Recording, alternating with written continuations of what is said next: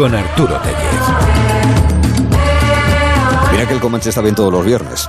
Pero el de esta tarde, de Nochevieja, que es un estado de ánimo, no solamente una fecha, decíamos, es que es una gozada. ¿eh? Dentro de un rato estarán por aquí Miki Otero, Noelia Adánez, David García Senjo. Y en el primer tramo de El Comanche vamos a disfrutar eh, no solamente de colaboradores habituales, sino también de Cristina Pardo y Dani Mateo, que van a abrir un huequín a punto de empezar el ensayo porque dan las campanadas en la sexta. Y queremos saludarles antes para que nos cuenten cómo lo van a vivir y cómo lo vamos a vivir, en tanto que espectadores, durante ese momento crucial de la cronología de cualquier ser humano. Bueno, el Comanche, este territorio en el que nos encontramos ya de entrada a Max Pradera. ¿Qué tal, Max? Buenas tardes. ¿Qué tal? Gracias por llamarme Max, porque todo el mundo me llama con el nombre completo, pero es que la forma correcta es Max. Todo el mundo Es- me llama Max. Claro, que es, es la, la- la novatada, posiblemente también. Es el- No, Encantado no, no, de- es verdad, soy Max Pradera. sí.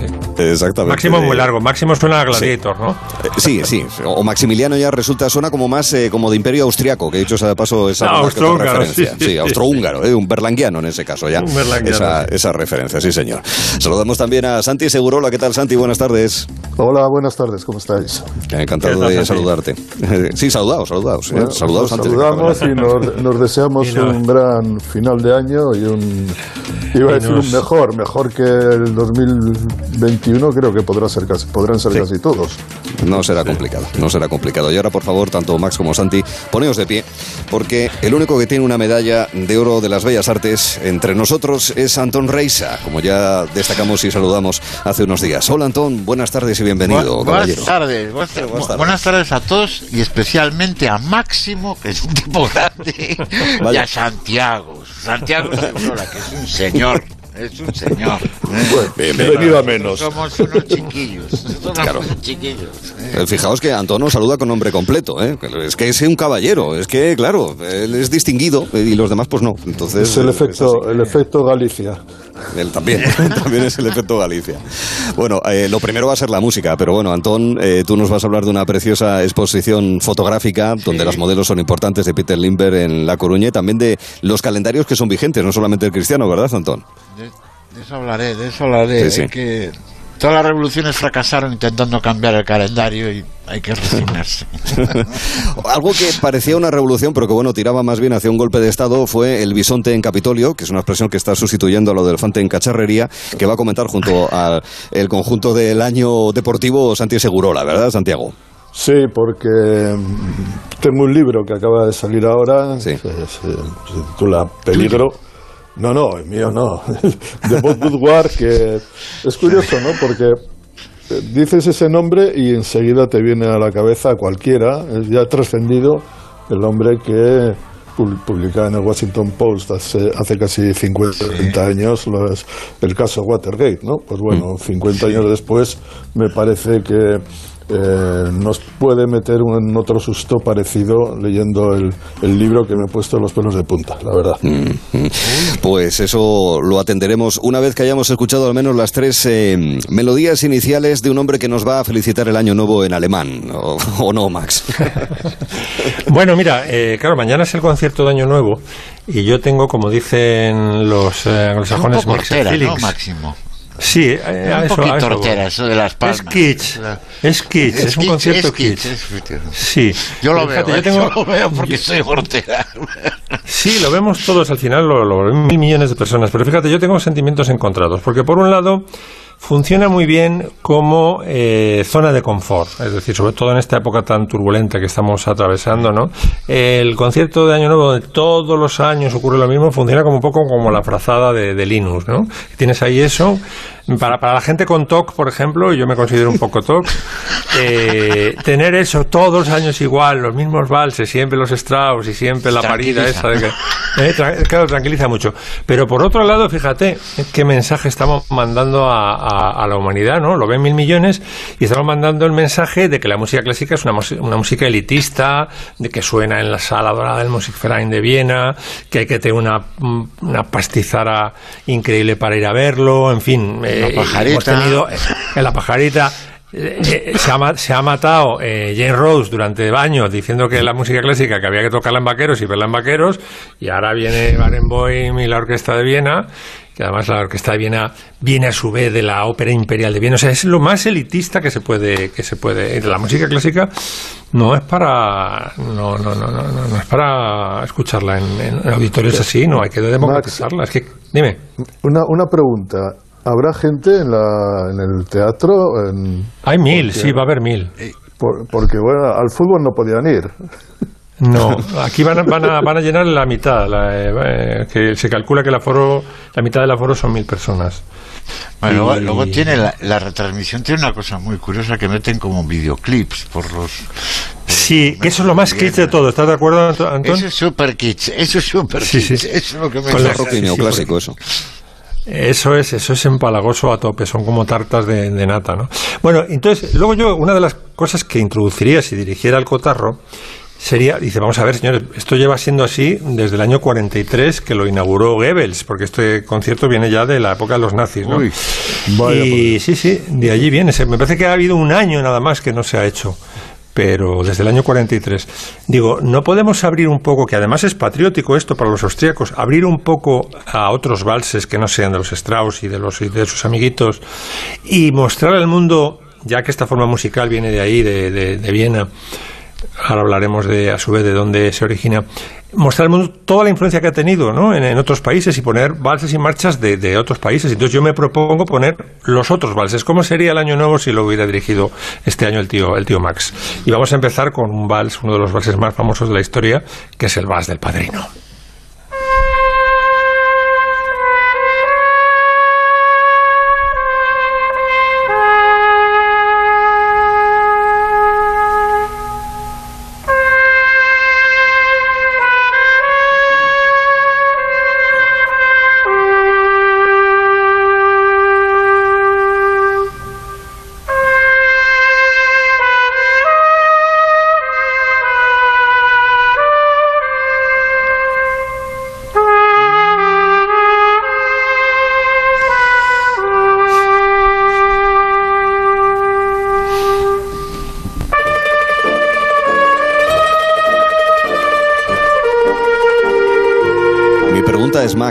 ¿Un vals? Sí.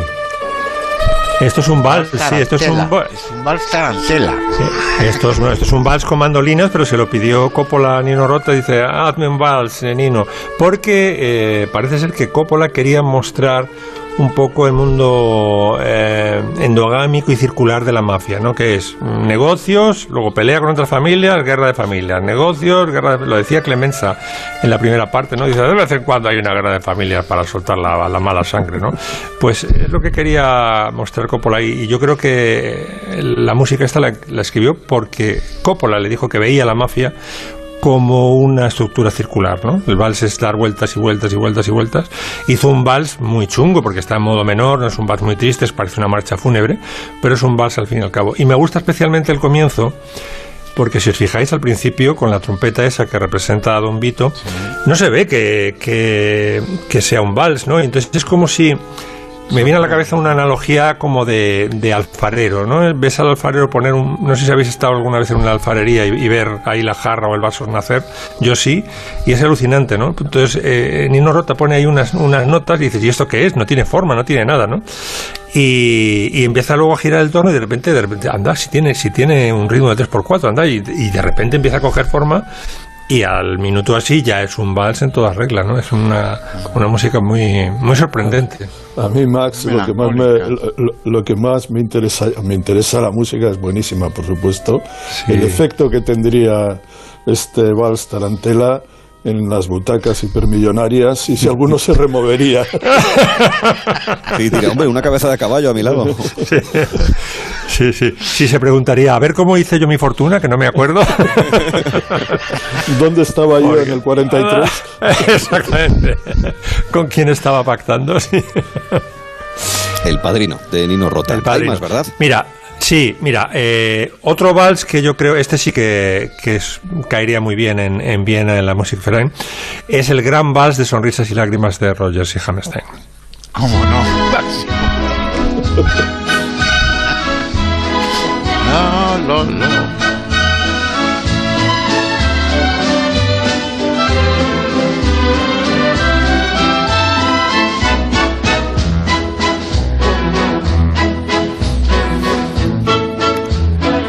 ejemplo, de Viena a Innsbruck no hay mucha distancia para ver los Alpes, claro. Sí, claro. Y además, eh, surgen aquí dos preguntas. Dices, vamos a ver, esta canción es eh, My Favorite Things, ¿no? Niñas de blanco con bandas azules. ¿Cómo sabe la orquesta? Es cómo se sabe la canción, si es una canción que la ha cantado la, la institutriz a las niñas, ¿no? ¿Cómo ha saltado de repente al gran salón lleno de nazis esta, esta, este, este gran vals, ¿no? Esta es una de las preguntas que me hago. Y luego, no sé si estáis de acuerdo, eh, hay una especie de división eh, en, este, en esta gran fiesta que, que se hace en el Palacio de, de Fontrap en, en la cual el gran vals es como nazi, eh, porque dentro está el, el enemigo de, de Von Trapp, ¿no? Y en el jardín o en el patio este que tienen está el Landler, que es el vals eh, primitivo, el vals campesino, del que se origina el vals urbano, ¿no? El Landler era una danza más lenta, más eh, un poco bastorra, porque la versión que vemos en Sonrisas y Lágrimas es una versión muy core- coreografiada, ¿no? Para que quede todo muy mono. Pero la versión del Lander original, del que se origina el vals cuando llega a las ciudades, se bailaba con botas de clavos, eh, se mm, daban brincos que no veas. Eh, en fin, era, era, era muy distinta, ¿no? Y entonces era una, especie de pachangas, una, una pachanga en 3x4. Y entonces yo creo que ahí hay una división, ¿no? Como el mundo del Landler es el mundo austriaco, que de, lo, de los austriacos que no se quieren eh, sumar al Anschluss, y en cambio eh, de- dentro, en el, en el salón, están, están los nazis y identifican un poco el vals con, con todo lo nazi, ¿no? Y el último eh, vals que quería reivindicar, que también me parece un vals maravilloso, también es un vals en modo menor, muy triste, pero es un vals que a mí siempre se me quedó desde que vi la película en el año 65, es el em, vals real de la carrera del siglo, de Henry Mancini.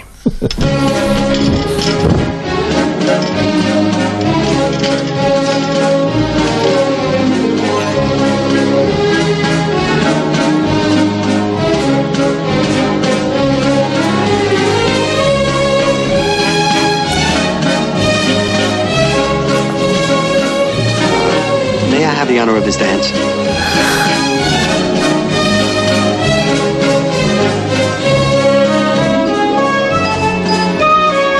Versátil era Mancini, ¿verdad?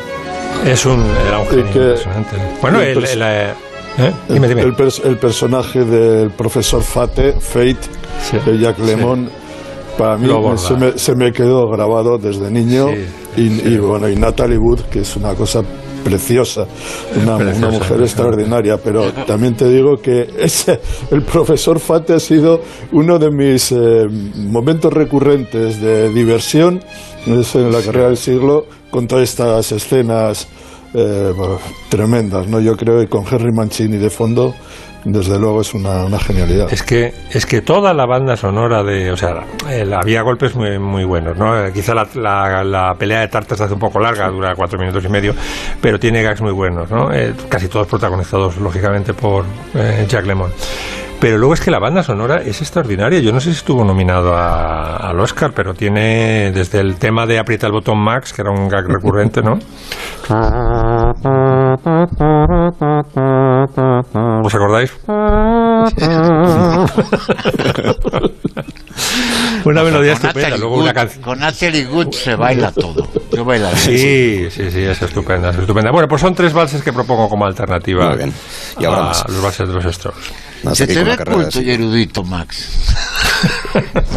Más que se puede. De, to- de todas formas, hay que decir que no podía faltar, Max, el eh, sonrisas y lágrimas. ¿eh? Sonrisas y lágrimas es un en la quiniela, ya lo, verás. lo- lo- lo has metido por la rendija. ¿Quieres que hablemos de y, ello? y lo, lo único raro, lo único raro es que no has comentado nada de Leonor Parker, que es la verdadera estrella de esa película. ¿Cómo nos gusta Leonard Parker y qué bien está en esa? Bueno, es que bueno, un, día, un día le voy a dedicar todo el Comanche a la actuación de Leonard Parker. Es que esas veces que abre la boca, parece que va a decir algo y luego se calla, es que eso es actuar. Venga, pues a, a por ello, lo Poco dejamos ya tratado. anotado. Sonrisas y lágrimas tiene muchas lagunas. En este Parker espacio. para las, las cosas pendientes. Antes de que el bisonte entrase en el Capitolio, We're going to walk down anyone you want, but I think right here we're going to walk down to the Capitol vamos a ir al Capitolio. and we're going to cheer on our brave senators and. Y nos vamos a And encontrar we're con los probably senadores y los congresistas. So much for some of them. Because you'll never take back our country with weakness you have to show strength and you have to Tenéis que mostrar fuerza para que no traten a nuestro país con debilidad.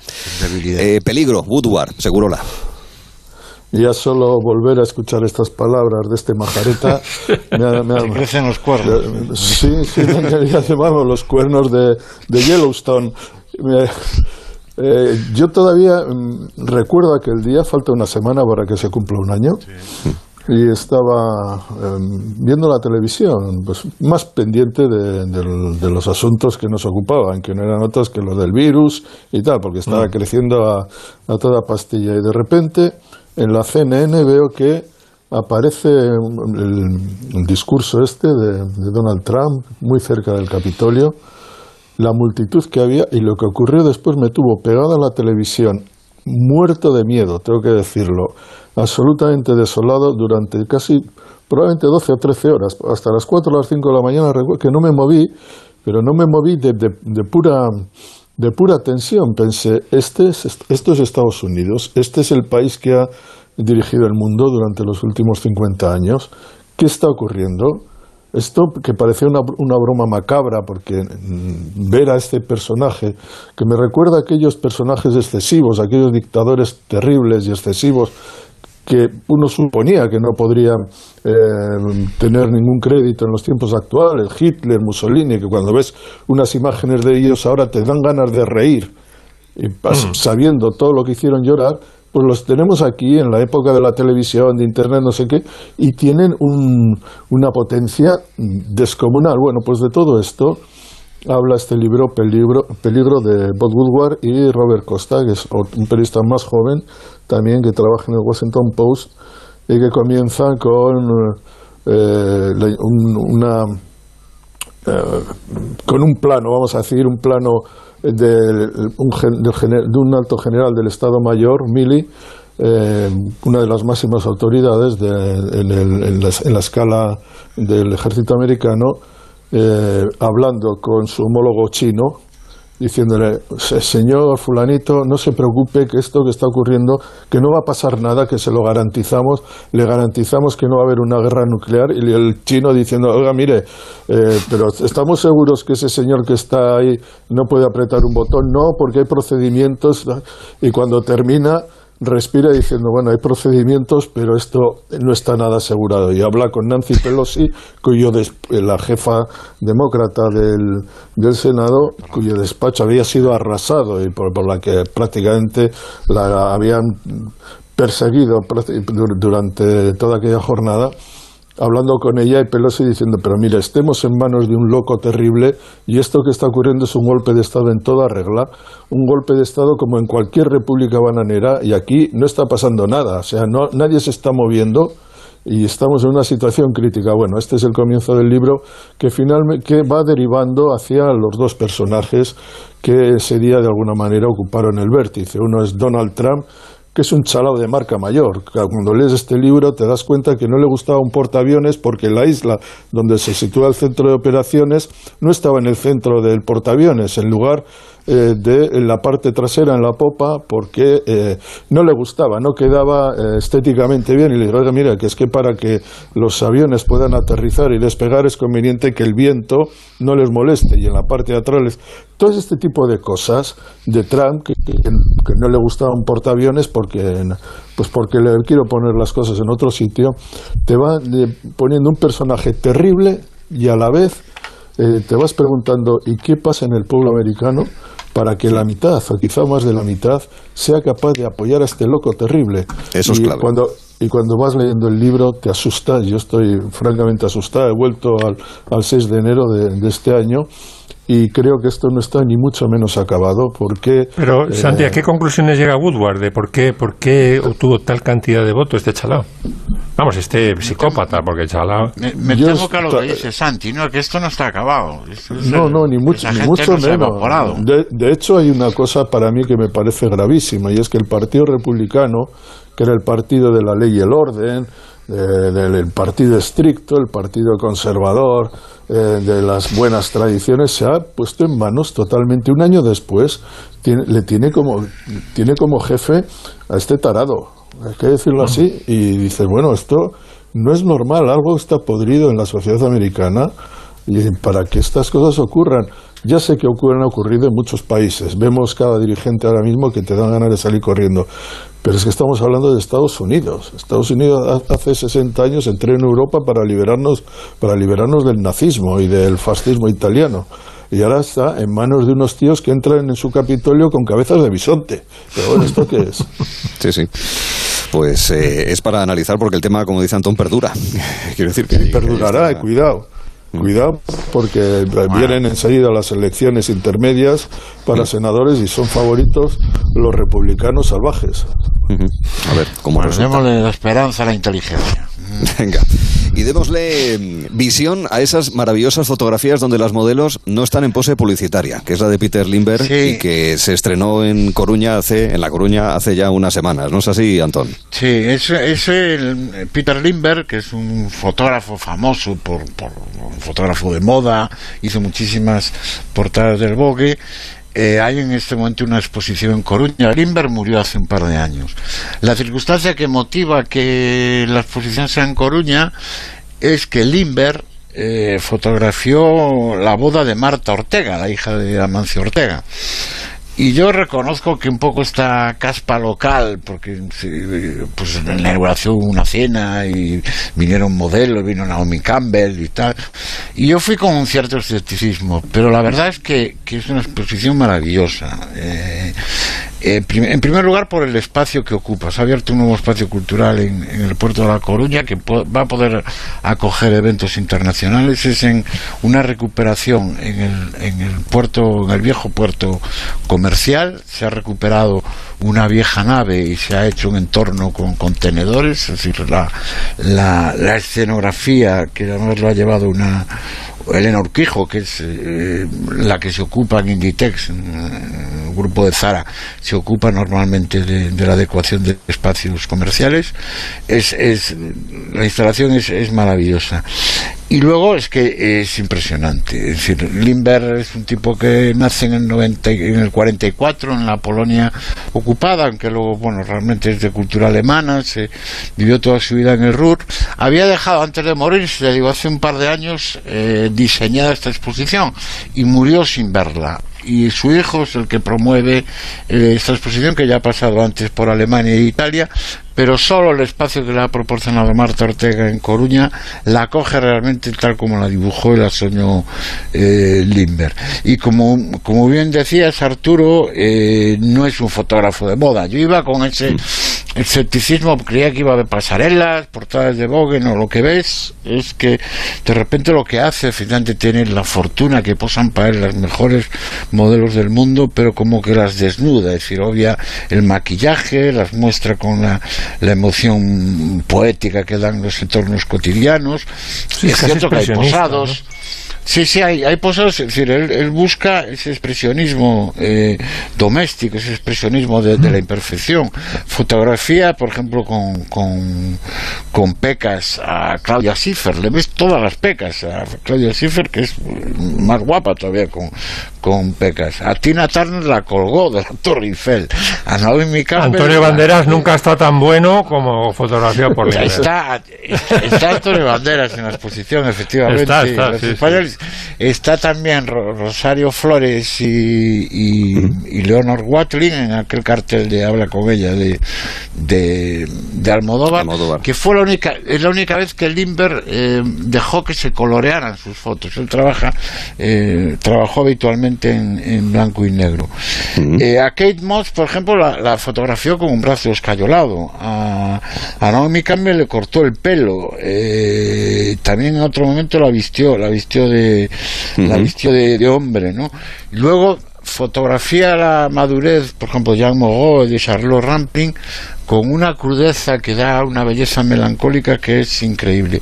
Y ya, por si no son suficientes emociones, llegas a la parte final de la exposición que le llama Testament, Testamento, que es como su testamento, y después de haber visto todo ese glamour, a pesar de, de- de- del expresionismo melancólico de la imperfección que practica Limber, de repente te, te entras en un shock que ves unas fotos de un tipo en el pasillo de la muerte.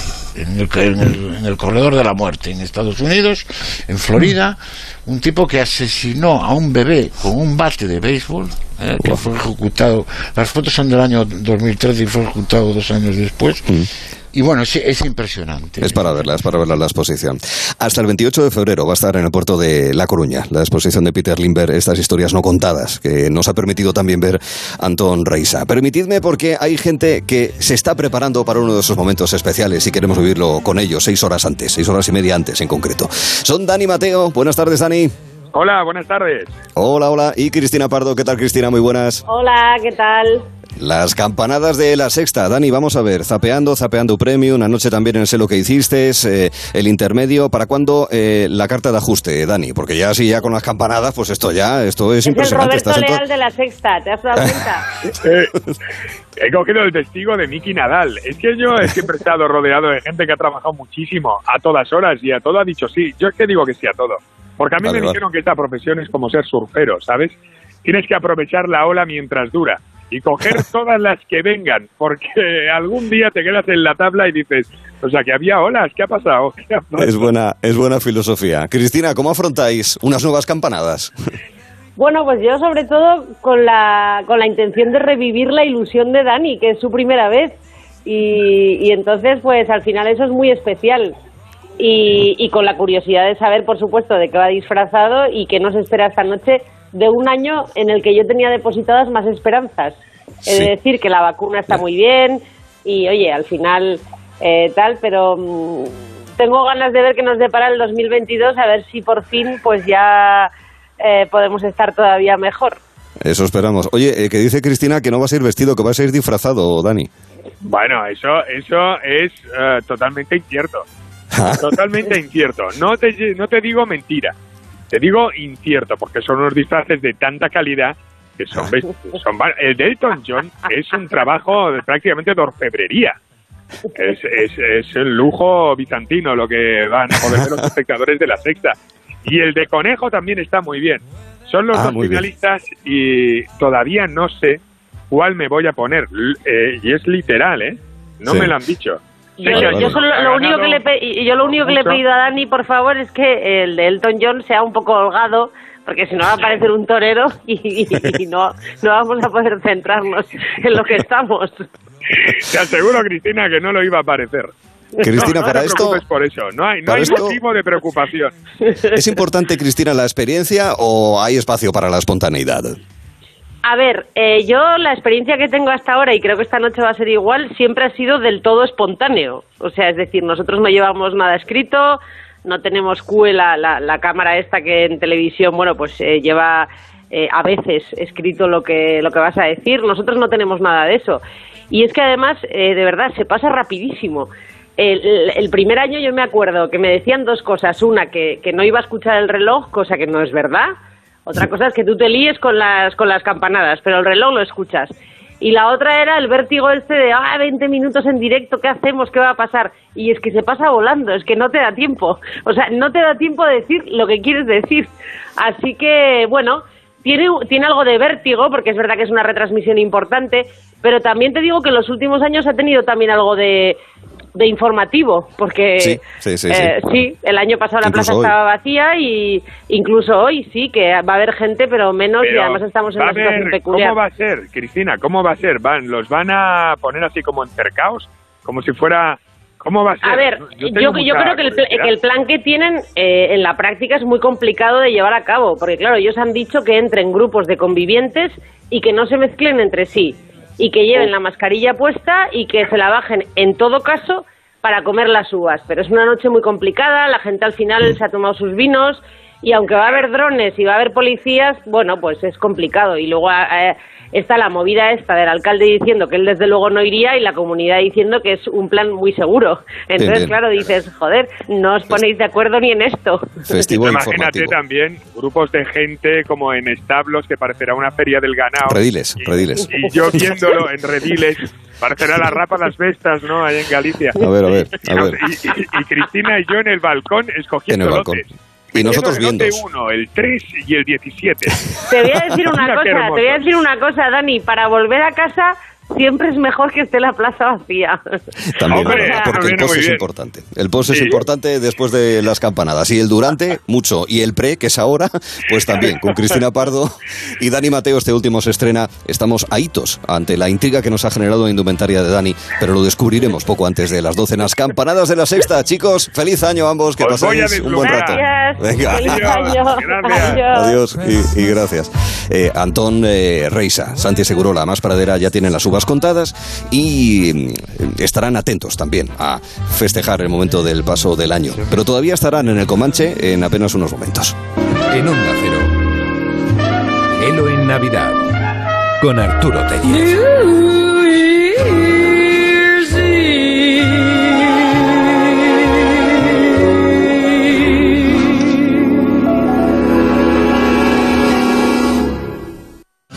Un año más, los roscones del corte inglés han sido elegidos los mejores. Por su elaboración artesanal con masa madre Su exquisita fruta escarchada. y su relleno 100% nata. Y ahora además llevan 25.000 euros en premios. Con vales de hasta 1000 euros. Y grandes sorpresas de viajes el corte inglés. Solo en Supercore, Hipercore y Supermercado El Corte Inglés. El mejor roscón de reyes.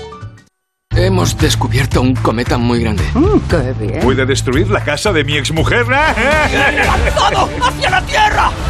Yo tengo una estrella fugaz tatuada en la espalda. Vamos a difundir la noticia, sea como sea. ¡Vamos a morir! No mires arriba, la comedia de Netflix con Leonardo DiCaprio. 24 de diciembre. Ponerse ropa interior roja. Meter un anillo en una copita de champán. Y las 12 uvas, claro. Tu vestido. ¿Qué vestido? Las campanadas con Cristina Pedroche y Alberto Chicote. Todos juntos en Antena 3. Todo un clásico. Nuestros vinos nacen de las piedras. Somos Cariñena, el vino de las piedras. Cofinancia Feader. Tu hogar, donde está todo lo que vale la pena proteger. Entonces, ¿con la alarma nos podemos quedar tranquilos aunque solo vengamos de vacaciones? Eso es, aunque sea una segunda vivienda. Si se detecta cualquier cosa, nosotros recibimos las señales y las imágenes. Y sobre todo, la policía también podría comprobarlas, e incluso desalojar la casa. Y con la app puedes ver tu casa cuando quieras. Y si es necesario, viene un vigilante a ver si está todo bien. Si para ti es importante, Securitas Direct. Infórmate en el 945 45 45. Ponerse ropa interior roja. Meter un anillo en una copita de champán. Y las 12 uvas, claro. Tu vestido. ¿Qué vestido? Las campanadas con Cristina Pedroche y Alberto Chicote. Todos juntos en Antena 3. Todo un clásico. La vida es como un libro y cada capítulo es una nueva oportunidad de empezar de cero y vivir algo que nunca hubieras imaginado.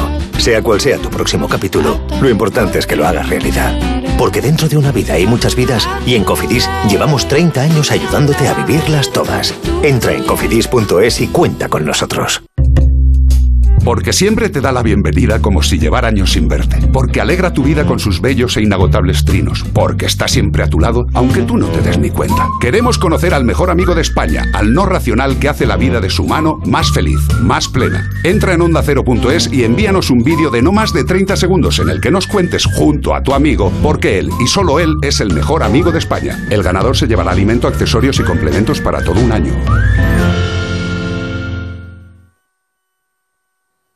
Bricolaje Moraleja, la mayor exposición de puertas en Madrid que puedas imaginar. Tenemos los mejores precios porque somos fabricantes. Ofertas demoledoras. Puerta lacada 70 euros, Bruselas lacada 85 euros y Bruselas lacada plus completa por tan solo 125 euros. Calle Timanfaya 4 Humanes. bricomoraleja.com ¿Te gustan los clásicos? Como cada año vuelve el clásico café de Navidad de la Mexicana, el auténtico, un café especial, intenso y sorprendente que inunda las calles con su inconfundible aroma de Navidad. Encuéntralo en tu tienda de la Mexicana o en lamexicana.es y recíbelo en 24-48 horas. Cafés La Mexicana, 130 años viviendo café. Necesito cancelar mis deudas y el embargo. Grupos Eneas, préstamos desde 10.000 hasta 6 millones de euros. Llame ahora al 91 639 9407. Gracias, Grupos Eneas. Para que juntarse sea más fácil, en Ahorramás abrimos todas nuestras tiendas el próximo 2 de enero de 9 de la mañana a 3 de la tarde para que disfrutes de nuestras ofertas y productos más frescos de temporada. Recuerda, de 9 de la mañana a 3 de la tarde. ¡Feliz Navidad! ¿Quieres vender tu coche? Busca, compara y si alguien te paga más, ven a Ocasión Plus. Mejoramos cualquier tasación. Mejor precio garantizado. Pago en 30 minutos. Ocasión Plus. Ocasión Plus. Nueve centros en Madrid. Localiza tu centro más cercano en ocasiónplus.com. Abiertos sábados y domingos. Si tiene joyas de firma o artículos de oro y plata, llame al 91 534 6706 o vaya a la Plaza San Juan de la Cruz 9. Si tiene joyas de firma o artículos de oro y plata, llame al 91 534 6706 o vaya a la Plaza San Juan de la Cruz 9. Le pagarán el mejor precio al momento. Y también bolsos de Vuitton, Chanel y Hermès.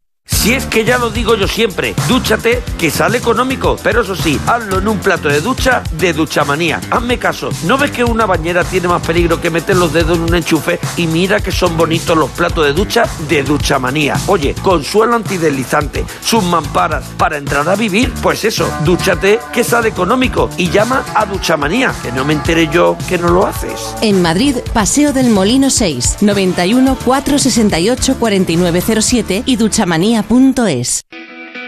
¿Sabías que el 80% de los españoles encuentran todo lo que necesitan en Google y redes sociales? En 270 te ayudamos a posicionar tu negocio en Internet. Visita nuestra web y solicita una auditoría gratuita. 270.com, todo junto y con letra. Ya sabes, si quieres aumentar tus ventas, confía en 270.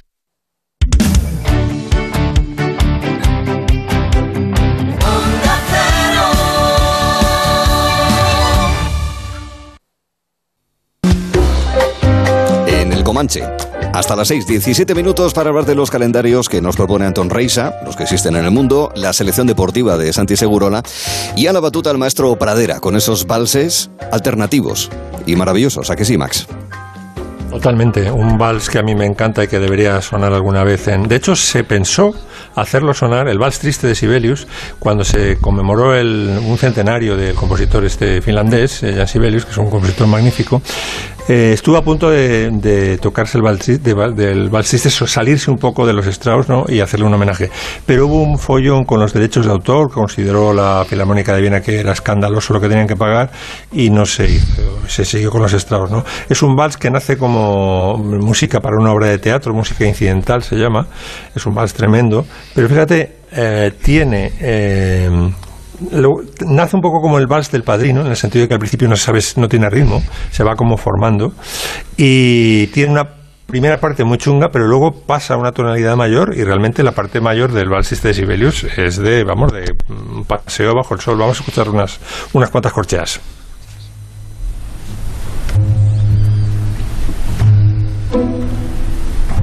Empieza de la nada, empieza, no sé, dices, ¿qué es esto? Unos pisicatos ahí de la...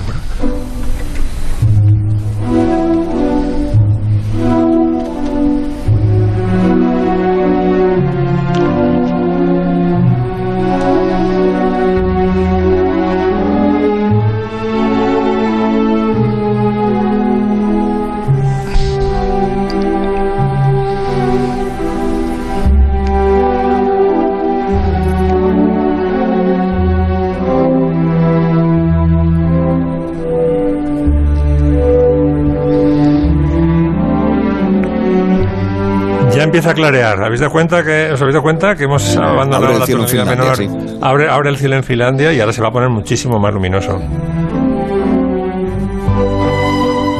Ay, ay, ay, ay. Esto ya es casi de Music Verein. Esto es rock and Esto roll. podría ser- Esto podría sonar mañana perfectamente y la gente dando palmas y que se confundirá con uno de Strauss. Es un gran Levantó la niebla. Tiene- Tienes un, es un pantone casi de todas las emociones humanas. Aquí hay de todo. Sí, señor. Esto es de Sibelius. El siguiente es de Bueno, un ruso. El siguiente es de Sostakovich, es el vals número 2 de su, de su suite para, para banda y tiene una historia relacionada con España que la contaré. Primero vamos a escuchar unos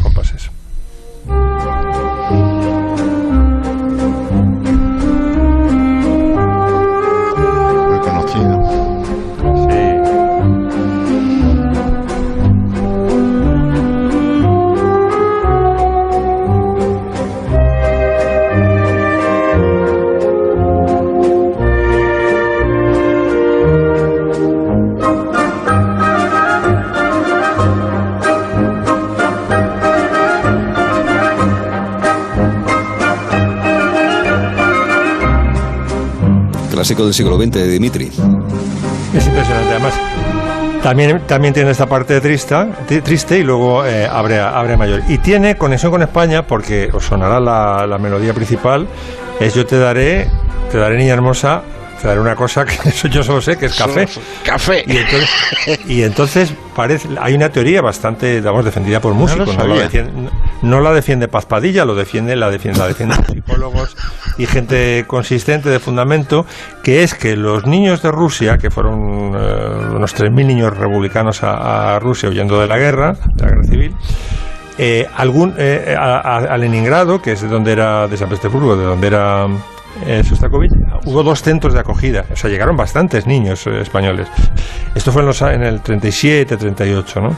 Y entonces el vals es del 56, pues es posible que eh, Shostakovich lo escuchara de joven y se quedara con la tonada, porque claro, la llegada de los niños españoles debió ser un evento bastante sonado ¿no? en, en- en Leningrado, ¿no? que de repente lleguen tantos niños huyendo, huyendo de la guerra, que canturrearan esta canción que estaba muy de moda en España, la cantaba una, una especie de estrellita Castro que se llama La Pitusa, o La Pitiusa, que era bueno, una cantante de moda, ¿no? Y, y que se le- quedara con le la llegó copla. Le, le- Sí. le llegó el eco, efectivamente. Y el último vals con el que quiero ya cerrar eh, no es un vals, es una marcha, porque ellos siempre cierran con una marcha en el concierto en el- de la Musikverein, la marcha Radetzky, pero es que Radetzky es un personaje muy antipático, es un represor, es un mata italianos, es un, es un gran tirano, ¿no? Y a mí me fastidia que se le honre con una marcha al mariscal Radetzky. Prefiero esta marcha del Bernstein de la gran evasión.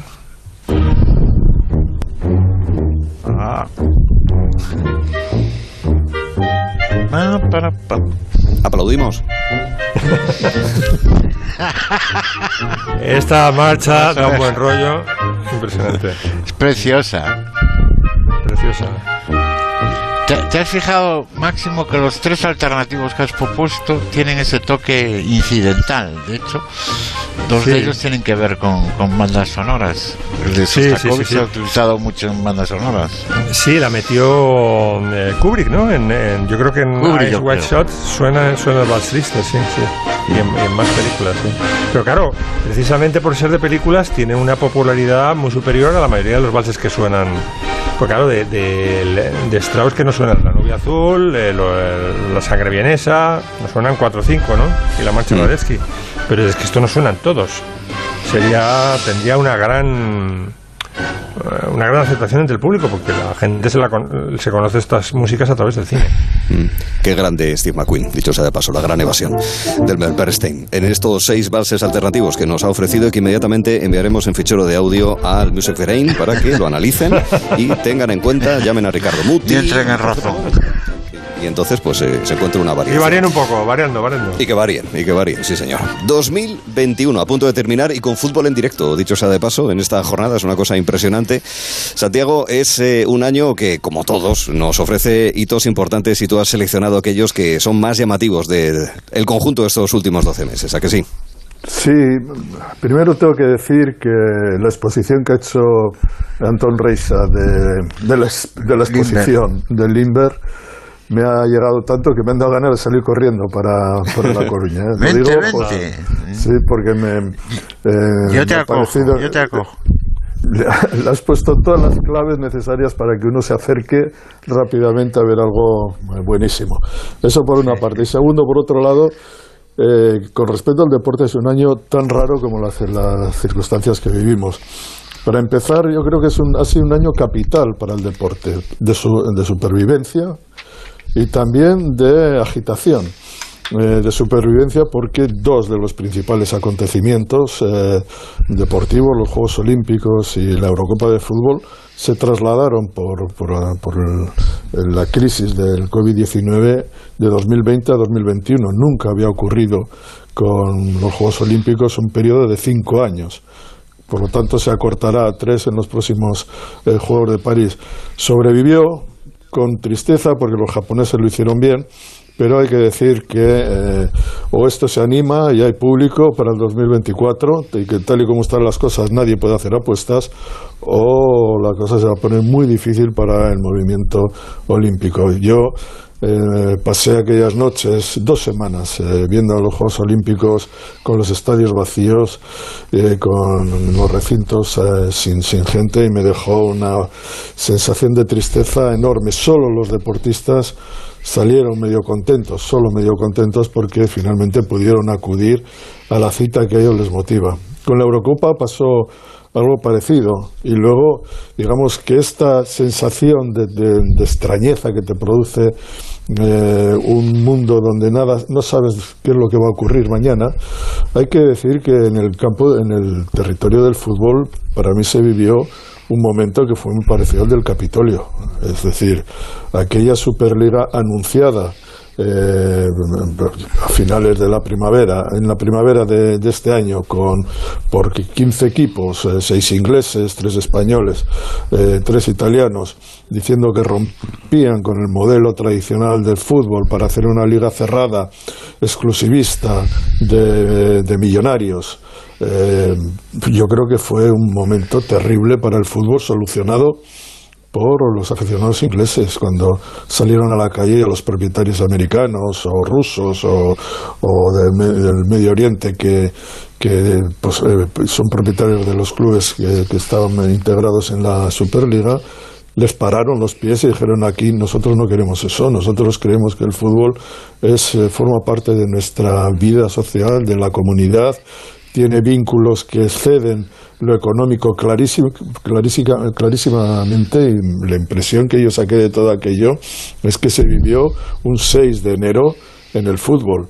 Eh, vamos a ver, porque todavía esto se puede repetir y quizá viendo el, el, digamos la trayectoria del fútbol hacia un mundo absolutamente mercantil probablemente se repetirá pero a mí me asusta todo eso y en cuanto a las noticias deportivas yo creo que mm, evidentemente la gran noticia ha sido el desplome del Barça, el desplome, todo lo que le ha sucedido al Barça en el último año ha sido verdaderamente horroroso, con eh, la salida del presidente, con elecciones, derrotas terribles, la sensación de un mundo que se acaba, el estadio medio vacío, eh, vacío cuando no podía ir gente, medio vacío cuando podía ir gente.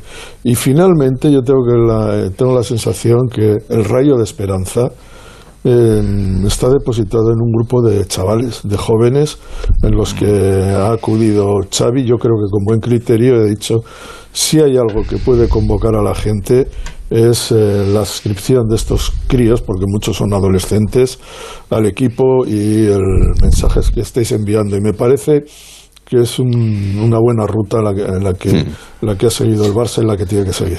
Pues la liga se reactiva, veremos cómo va ese Barça y el resto de conjuntos de la liga española. Eh, ¿Hay Juegos Olímpicos el año que viene, 2022? Son los de invierno. No, 2023. 2023, El- el- perdón. los Juegos de- no, no, los Juegos Olímpicos son el 2024 los de verano y en Eso, 2022 los de invierno.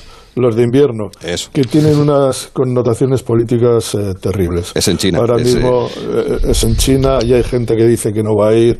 Altos eh, mandatarios de, de las principales potencias eh, han señalado que no van a ir. El tema del COVID también está eh, pasando factura y debajo de esa, de, de esa tarta de, de los Juegos Olímpicos hay siempre, siempre hay unos eh, terrenos oscuros que Mm. me parece que me colocan estos Juegos Olímpicos en, en un escenario absolutamente eh, fuera de Mm. lo deportivo para llevarlo al terreno más eh, de las tensiones políticas. De eso no tengo ninguna duda. Habrá llama olímpica en Pekín el 4 de febrero, tres días antes es el año nuevo chino, el 1 de febrero. Porque es verdad, hay muchos calendarios y muchos años nuevos, Antón. Sí, voy- me imagino que vamos muy cortos de tiempo. Bueno, Cuatro decir y en el medio. calendario en el, en el calendario chino entran en el 4719. El, el año nuevo va a ser el, el, el- el 1 de febrero. Normalmente es entre el 21 de enero y el 21 de febrero. Este año toca el 1 de febrero que es el año del tigre de agua, que imagino que será bueno para alguien. En el calendario islámico eh, van en el 1443, eh, también tiene 364 días y 12 meses. En el calendario hebreo hay 12 meses y, y hay años bisiestos, que en vez de un día más en febrero lo que tienen es un, un- mes más, tienen un, año bisiesto de 13 meses. Y ya digo, entran en el mil, en el eh, en el 5782, o sea que fíjate. Bueno. Y normalmente el día siguiente en el calendario hebreo empieza cuando se pone el sol, que es muy poético eso, empieza el día siguiente. En el budista entramos en el 2563, en el mayo en el 1000 5135 y en el copto en el 1743. O sea que el tiempo pasa para todos, pero todos lo contamos de una forma distinta. ¿m? Y bueno, poco me queda de- decir que los intentos de cambiar el, el calendario fracasaron, fracasó la Revolución Francesa, que era el más poético, que hablaba de, los meses, eran muy bonitos. El, el- Brumario. el- era vendimiario, brumario y frimario, que sería el, el otoño, el nivoso, el pluvioso y el ventoso, que sería el invierno, germinal, floreal y pradial, que sería la primavera, mesidor, termidor, del calor y fructidor. Y que sin embargo ese calendario se lo cargó enseguida, en 1806 se lo cargó eh, Napoleón, aunque con la Comuna del País, de, perdón, la Comuna de París en el ocho- 1871 se volvió a usar. Y los soviéticos, los bolcheviques, intentaron también cambiarlo, poco duró, eh, anularon las fiestas religiosas, igual que los revolucionarios franceses, pero bueno, había los días festivos, eran el Domingo Sangriento, que coincidía con la muerte de Lenin, que era el 21 y 22 de enero, el Día del Trabajo, obviamente, que es el 1 de mayo, y el 7-8 de noviembre, que es cuando ellos cuentan los años de, de la revolución. Y quedó un intento ahí muy curioso que se llama el calendario patafísico. Los patafísicos, entre ellos eh, un, un personaje que todos conocemos, que es Fernando Arrabal, es como una segunda generación de los de los surrealistas, pero bueno, como más gamberros y menos rigurosos que lo que era André Breton, que intentaron cambiar el calendario. Bueno, había un día que el, eh, empezaba por el día de Alfred Jarry, que era el autor de Ubu Rey, había eh, la festividad de Cirano de Bergerac, la de Pantagruel, el día de la tautología, el día de Rosseselavi, que es uno de los cuadros de Duchamp. Pero bueno, los patafísicos ni ellos mismos se ocuparon de, de extender mucho su calendario. Y menos mal que no prendió aquello, con eso acabo, aquello de Franco, que si recordáis el parte del final de la guerra, el, mil- el 1 de abril de 1939 decía, primer año de la victoria. Imagínate si hubiera sido contando años, años de la victoria. Pero bueno, tranquilos, que ahora estarán en todas las teles poniendo que en Nueva Zelanda ya están celebrando el año nuevo. Sí, lo hemos visto. Y el año que viene, Santi, me temo que nos vas a hablar de Qatar, y para mal. sí, Qatar. no, no, esto, lo, No vayas, fútbol- eh, no vayas, que te vas a deshidratar. lo del fútbol no tiene arreglo, ¿eh? Fíjate, mira que me gusta, pero lo, lo están poniendo muy complicado. No te merece, el fútbol no te merece. Yo, yo añadiría también otro calendario, 2774 Adurbe Condita, desde la Fundación de Roma, pero bueno, esto es un Ah, Sí, añadido, sí, sí, pequeño extra. Sí, señor. Desde la Fundación de la Eres Urbe. un erudito. Eh, no, bueno, que estudié un poquito y tal, pero... Condita. Y me acuerdo. Pues yo lo estudié Pues y lo olvidé más rápidamente. Territorio Comanche, eh, en eh, ¡Feliz año! tarde. ¡Feliz año! ¡Feliz con año a todos! Reisa, Max Pradera. Santiago Segurola. Noticias, seguimos. Son las 6 de la tarde, las 5 en Canarias. Noticias en Onda Cero. Buenas tardes. Varios países han empezado ya a recibir el 2022, entre ellos Japón, que con apenas un centenar de contagios puede celebrarlo, celebrarlo como es tradición en los restaurantes y con el tañido de las 108 campanadas con las que allí se recibe el año nuevo. Aquí en España, a seis horas de que acabe el día, la jornada vuelve a estar marcada por las restricciones a las que obliga la nueva ola de contagios, con el 80% de los españoles confinados o restringidos. La comunidad con más restricciones es Cataluña, donde esta noche habrá despliegue de los Mossos para impedir botellones o fiestas en las calles, ya que está cerrado el ocio nocturno. Onda Cero en Barcelona, Alma Izquierdo. Cataluña pasará esta noche vieja con las reuniones limitadas a un máximo de 10 personas y con toque de queda en 126 municipios de 1 a 6 de la mañana. Para garantizar el cumplimiento de las normas sanitarias, los Mossos de Escuadra han preparado un dispositivo para evitar botellones y la celebración de fiestas ilegales. En Barcelona, la Guardia Urbana también reforzará su presencia para garantizar que se cumple el toque de queda y que no se produzcan disturbios. En las carreteras, unos 200 agentes realizarán una cincuentena de controles de alcohol y drogas. Solo son cuatro las comunidades en las que no se han impuesto medidas adicionales esta noche vieja, Madrid, Extremadura, Castilla-La Mancha y Castilla-León. En esta última comunidad se han reforzado los controles en carretera ante la avalancha que se espera de otras comunidades, especialmente de País Vasco y de Asturias. Se han organizado incluso viajes en autobús hacia ese territorio castellano-leonés. Onda Cero en Valladolid, Lucía Barreiro. En el norte de Burgos se van a intensificar los controles de alcoholemia esta noche y la de Reyes ante la posible llegada de vascos, riojanos o cántabros huyendo de restricciones en sus comunidades autónomas.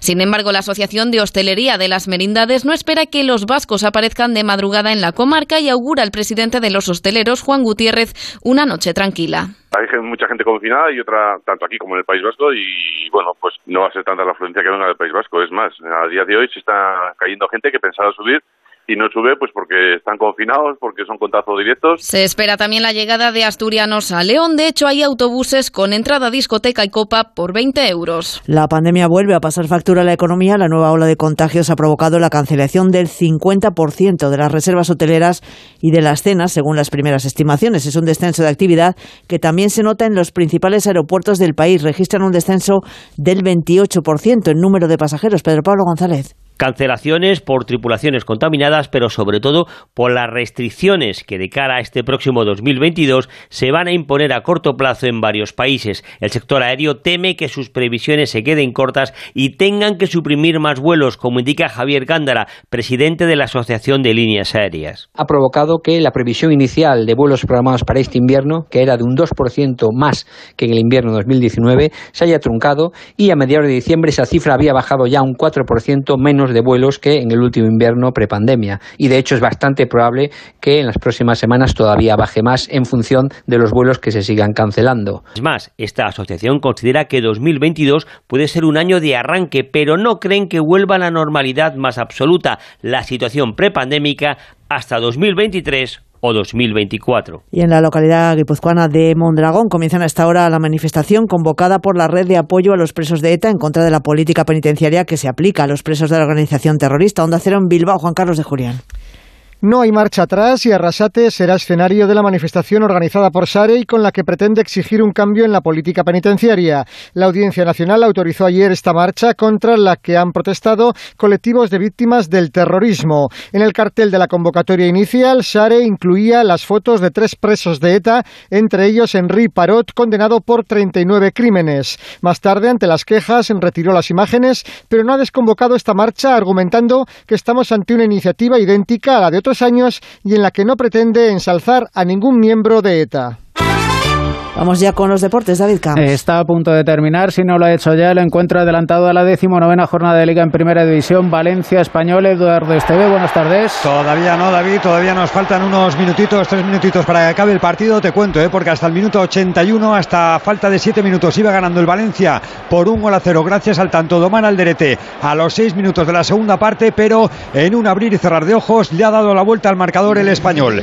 Marcaba primero de penalti Raúl de Tomás, un penalti metido por Hugo Duro, que era expulsado y que además bastante claro marcaba ese empate y a falta de tres minutos Puado de cabeza desde la frontal del área pequeña ponía el 1-2 en el marcador. A falta de tan solo tres minutos para el final del partido gana el español, le dio la vuelta al marcador Valencia 1, Español 2. En segunda división finalizados Burgos 2, Amorebieta 2 y Oviedo 2, Ponferradina 0 en juego a punto de terminar Eibar 3, Real Sociedad B 2. Y en la Liga Endesa de Baloncesto, tres encuentros aplazados. Fue en Labrada Juventud por el brote de COVID en el Juventud, Obradoiro Breogán por los casos positivos que afectan al Obradoiro y el Vasconia Burgos por el brote de COVID en el conjunto vitoriano. Pendientes están en el Barcelona, que fue rival anoche del Vasconia y que el domingo se enfrentará al Real Madrid. Es todo por el momento. Volvemos con más noticias a las 7 de la tarde, las 6 en Canarias.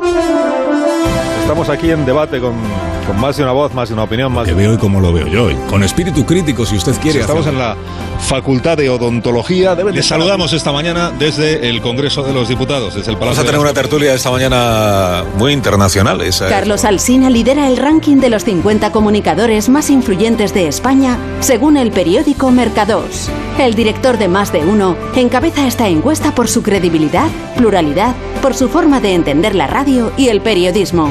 Carlos Alsina cierra 2021 como el comunicador más influyente. Onda Cero, tu radio. ¿Sabías que el 80% de los españoles encuentran todo lo que necesitan en Google y redes sociales?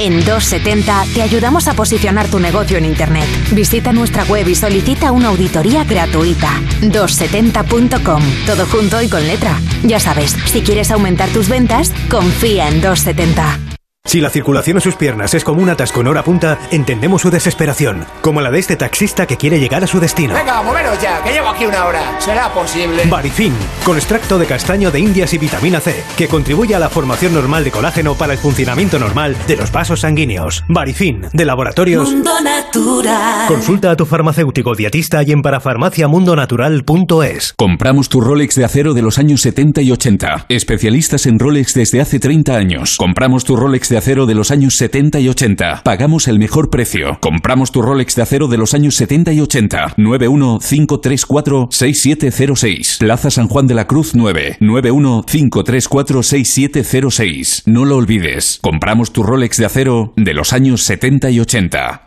Vamos, Luis, dale la carta de los reyes al paje. Señora, perdone, paje senior, si no le importa, que uno lleva ya muchos años en el negocio. Antonio, vale ya con el carguito. Mañana te destino a pillar cartas a Callao. Sabía que me tenía que haber metido elfo. Hay quien no le queda otra que ir al centro en Navidad. Quien puede elegir se hace madrileño. Madrileño de la vaguada. ¿Quieres vender tu coche? Busca, compara y si alguien te paga más, ven a Ocasión Plus. Mejoramos cualquier tasación. Mejor precio garantizado. Pago en 30 minutos. Ocasión Plus. Ocasión Plus. Nueve centros en Madrid. Localiza tu centro más cercano en ocasiónplus.com. Abiertos sábados y domingos. Estas navidades, más que nunca, los tuyos se merecen un año espectacular. Por eso estas navidades el regalo es Abono Teatro, una tarifa plana de teatro con más de 70 espectáculos. Regala un año espectacular con Abono Teatro. Compra ya en abonoteatro.com, plazas limitadas.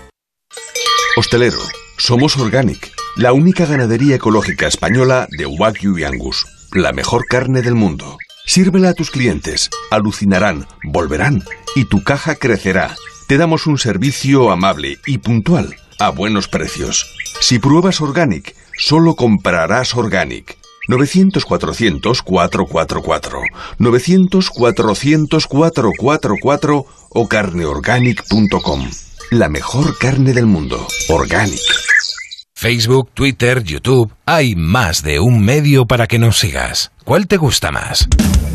Onda Cero es la radio que siempre va contigo, porque estamos en las redes sociales para que nos sigas, para que opines, para que compartas noticias. OndaCero.es, más y mejor.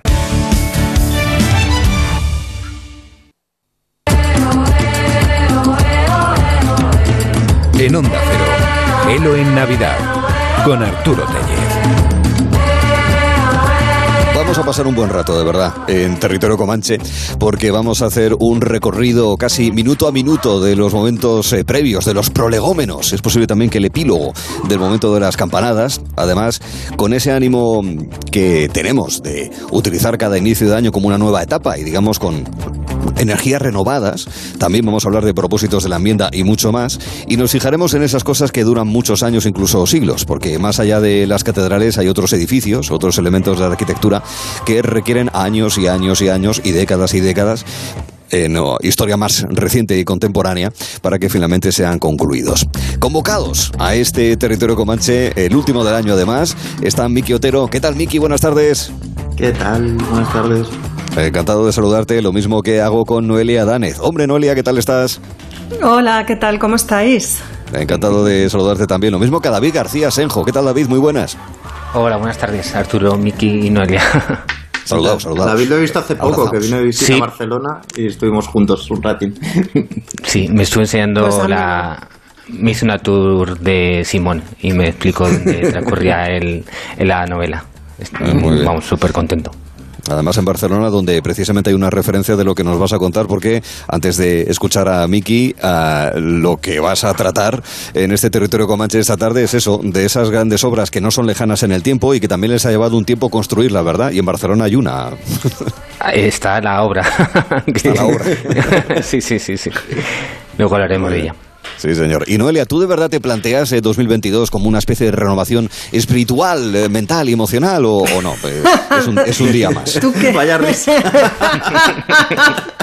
es que me encanta además el entusiasmo con el que me lo dices, Arturo, porque yo quería, claro, yo quería decirte sí, pero no he podido. Ah, ante este entusiasmo, claro, me, ha agotado, me ha agotado ya en el momento. He dicho sí. Ya, nos explicarás por qué. sí, luego cada año decepciona, las cosas como son. Ya tenemos una edad y según vamos acumulando años ya sabemos que da igual. Es decir, que por mucho que uno se plantee ciertas cosas, al final uno termina como termina. Digo que esto es un minuto a minuto, ¿verdad, Miki? Lo que nos vas a trasladar, porque la Nochevieja tiene una banda sonora y tú tienes una preciosa playlist preparada para que la utilicemos a cada momento, de alguna manera, ¿verdad? Sí, vamos a, como a, acompañar como esta tarde y esta noche, al menos la típica Navidad relativamente feliz, porque las Navidades desgraciadas cuando pasas por un momento, por un mal momento, lo son cada una a su manera, pero las felices se parecen, ¿no? Y estamos ahora, ¿qué hora es? Ahora las seis pues y son las seis y doce, una hora antes en Canarias. Claro, pues si ahora bajamos a la calle, o si algún oyente está en la calle, estamos en ese momento que te cruzas con gente con la mirada hueca que está buscando uvas, porque no ha comprado las 12 uvas y están presos repentinamente una superstición terrible, porque, porque quizá no las haya. A mí un año me pasó, ¿no? Y luego están, si os fijáis, en las terrazas, los típicos que, se les ha encomendado la, la tarea de, de comprar una barra de pan, una botella de vino, y lo que han hecho es escaquearse y están ahí brindando en la terraza porque saben que si en este momento suben tienen que, tienen que ayudar. Algunos hacen las últimas llamadas por la calle para que luego no se sature la red, otros llevan las bandejas típicas con papel albal y con tuppers con los entrantes. Hay uno de ellos que me lo acabo de cruzar que es el típico este, es el típico que, que, compra guacamole en el Mercadona y lo vacía en un bol y dice que, que ha traído guacamole casero de, de, casa. Y hay un frenesí dentro y fuera de las casas, pero por alguna razón eh, nos parece que estos momentos previos, esta calma previa a la tormenta, suena un poco como esta canción preciosa de la peli navideña de, de Carlitos Brown, de Snoopy, de Peanuts, Vince Guaraldi Trio.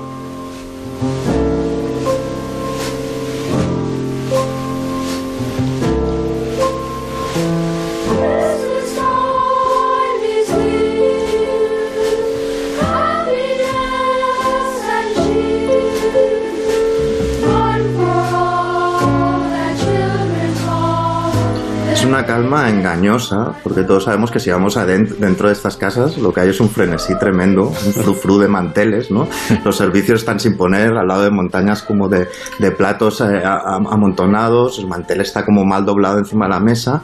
Hay el típico cuñado soltero al que le gusta la música, que ya ha llegado a, casa. de soltero me gusta, Miki. Por poner un ejemplo, yo me invento un relato tipo, pero podría serlo, por ejemplo, ¿no? A él le gusta mucho la música, aunque en realidad él dice que es melómano, no que le gusta la música, ¿no? Entonces él podría, podría, podría estar ayudando, en realidad. Podría ayudar, por ejemplo, a hacer, a montar la mayonesa, pero él dice que ayudará después con los langostinos, pero se ha permitido la clásica jugada, que es entrar en la cocina y decir si hace falta que bata un huevo o que ponga los cubiertos, ¿no? Que es lo que hacen todos. Entonces, como se le ha dicho que no, se le ha informado de que es prescindible en esta vida, lo que ha hecho es coger un botellín de la nevera y ha decidido que su trabajo es poner música tranquila para que esta gente que está tan nerviosa, nerviosa que está trabajando, se calme y ha decidido poner a Miles Davis, por ejemplo.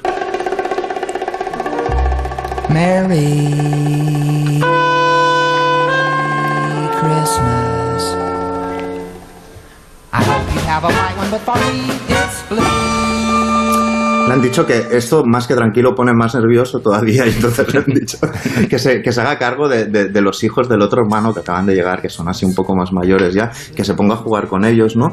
Pero él está un poco desfasado todavía y se ha puesto a hablarles de un, de un héroe de casa obrera, un fontanero, que llega a ser un superhéroe de Super Mario Bros. Y ha insistido en que tienen que jugar al Super Mario Bros. juntos. Los niños, evidentemente, están pensando en cualquier otra cosa menos en esto, es decir, en sus videojuegos que desconozco. Y en la cocina están los cuatro fuegos, están a tope ya. Están, están los cuatro fuegos en marcha. Eh, la cocinera es un poco, está retocando los, fuegos, los fuegos y tocando los botones un poco como David Guetta. Ya parece el disco DJ que está tocando botones todo el rato, en todo momento, ¿no? Hay un ding del horno donde está la pieza de carne, el cabrito, podría ser, no sé, lo que fuera. Eh, pero podría ser el interfono porque aún falta gente. Llegan más familiares en caso de que sea una familia eh, numerosa, ¿no?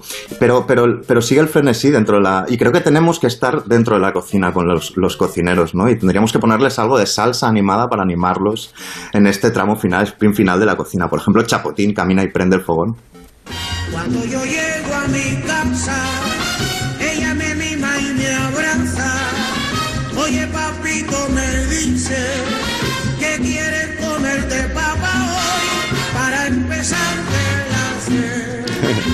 Bueno, está todo encendido, las estufas, el, horno, los fuegos. El hijo, el hijo mayor de la casa no ha llegado todavía, está en Berlín. No sé por qué está en Berlín. Ha ido a estudiar, quizá. O quizás que no encontraba trabajo en España. También podría ser lo segundo. Entonces no, no acaba de llegar y, están muy añorados en, en, casa. Entonces Arturo, yo como homenaje he pensado que quizá esta cena podría ser en Asturias, por ejemplo. Y yo lo que haría es poner esta canción de los archiduques, Lamento de Gaitas, para esperar a este hijo.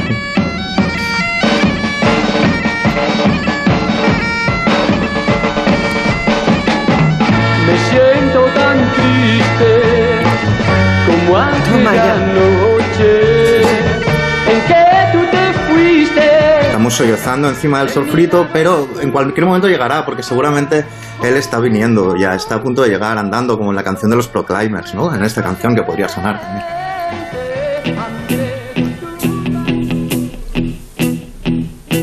Ronaldo está acercándose desde el aeropuerto. Navilés, ¿no? va a venir andando. Sí, Santiago del Monte. Así es. Bueno, han llegado también los primos con la abuela mientras escuchamos esta canción. Los abrigos se amontonan. Es este momento de que todos los abrigos van a una habitación, a una cama, que suele ser la habitación más desordenada, pero por alguna razón es la, habitación donde se acumulan estirados todos los abrigos de la gente que va llegando, ¿no? Se van creando montañas o capas geológicas o helados de cortes de colores de los abrigos, ¿no? Trencas, anoraks pequeños, abrigos de piel. La verdad es que huele como a tienda, así en día rebajas. No, en realidad no huele a eso. Lo que huele es una mezcla de, de gambas a la plancha y colonias de todos los que han venido. Creo que Noche, Nochevieja huele precisamente a esa, a esa mezcla. Los niños están como tirándose encima de los, de los abrigos, evidentemente. Es este momento de euforia absoluta, habría que calmarlos, pero ellos insisten en que quieren su música. Su música es esta, la patrulla canina, claro. Ya está aquí, ya llegó la patrulla canina. Si hay algún problema, Aventura. Hubo, hubo una época en la que me sabía los nombres de los perros, eh, Miki. Te los digo, Arturo. Te los digo, ¿Sabes te los digo. Bueno, es igual, no te lo, te, lo, te lo voy a ahorrar a los 10. Vale. Pero digamos que esta va a sonar hoy, algún día, alguna vez, más, más, más, de una vez, seguramente, ¿no? Han colocado los juguetes en el comedor, seguramente. El cuñado melómano está muy proactivo en este momento. Abre muchas cervezas y vinos para todos los que llegan. Está, ha encontrado su función en la vida, realmente. Se ha volcado una botella. Ha llegado por fin el hijo que está en Berlín y que está un poco más enterado de la música de este año, entonces probablemente antes de limpiar con la fregona ponga esta canción de Zetangana justo en este momento.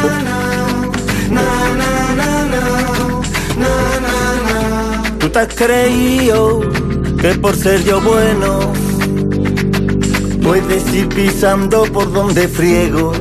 Ya ha llegado fuerte el, el, hijo mientras pasa la fregona. Y bueno, hay, hay, hay, gente que quiere poner la tele, ¿no? Hay gente que no quiere poner la tele. La pueden poner de fondo mientras suena la música y entonces veremos el resumen del año. Esto es, veremos a la chica de la raíz de Gina en, en topless, veremos a la instructora de aeróbic, que hacía aeróbic con mascarilla al aire libre mientras tomaban el golpe de estado de Myanmar, los, los tanques, el convoy, es decir, al tipo con cuernos de bisontes tomando el Capitolio, todo eso está pasando en, la tele, con lo cual es verdaderamente psicodélico.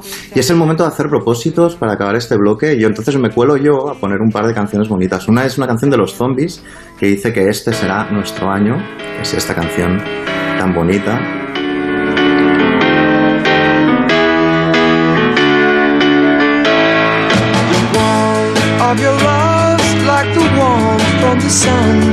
And this will be our year took a long time to come me han, dicho que, me han dicho que qué hago en esta casa, que pasa a la cocina, pero antes pondré otra, la última por ahora, que es New Year's Resolution, que es como de un dueto increíble de Otis Redding y Carlos Thomas. Dice, vamos a, de alguna manera lo que dice es, vamos a volver y diremos que es un propósito de Navidad, de Año Nuevo. It's not too late honey.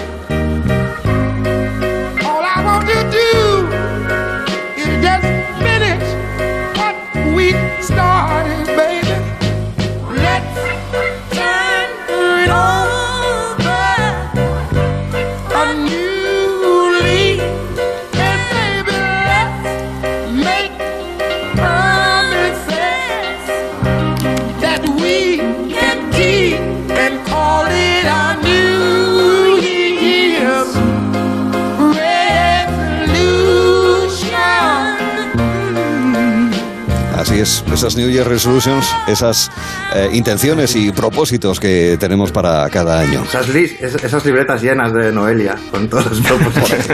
Por ejemplo. Es que, solo lo he hecho para escuchar esa risa otra vez. Never too late.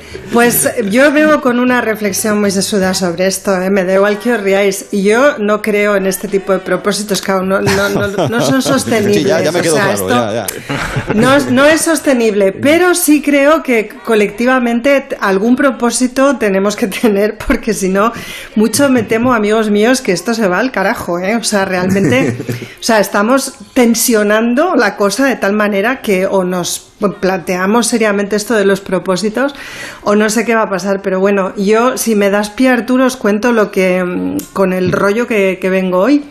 Eh, que, es el siguiente. Yo os, vengo a proponer que seamos amables. Tampoco me parece tan difícil, por otra parte. Yo soy de tendencia natural a la amabilidad. Es verdad que en los últimos tiempos me he encontrado en. Eh, bueno, he, visto reacciones en mí que no sabía que podía tener porque las tenía, pero solamente en privado. Esto de las redes sociales también hace que, que, ¿no? que mostremos caras que no que igual no son las más bonitas, pero claro, no es nuestra cara, es que el contexto lo pide, ¿no? Entonces, cuando digo que seamos amables, a lo mejor es que tenemos que salir de esos espacios o desde luego quizá no pasar tanto tiempo en ellos. Este es otro propósito también conectado con el anterior.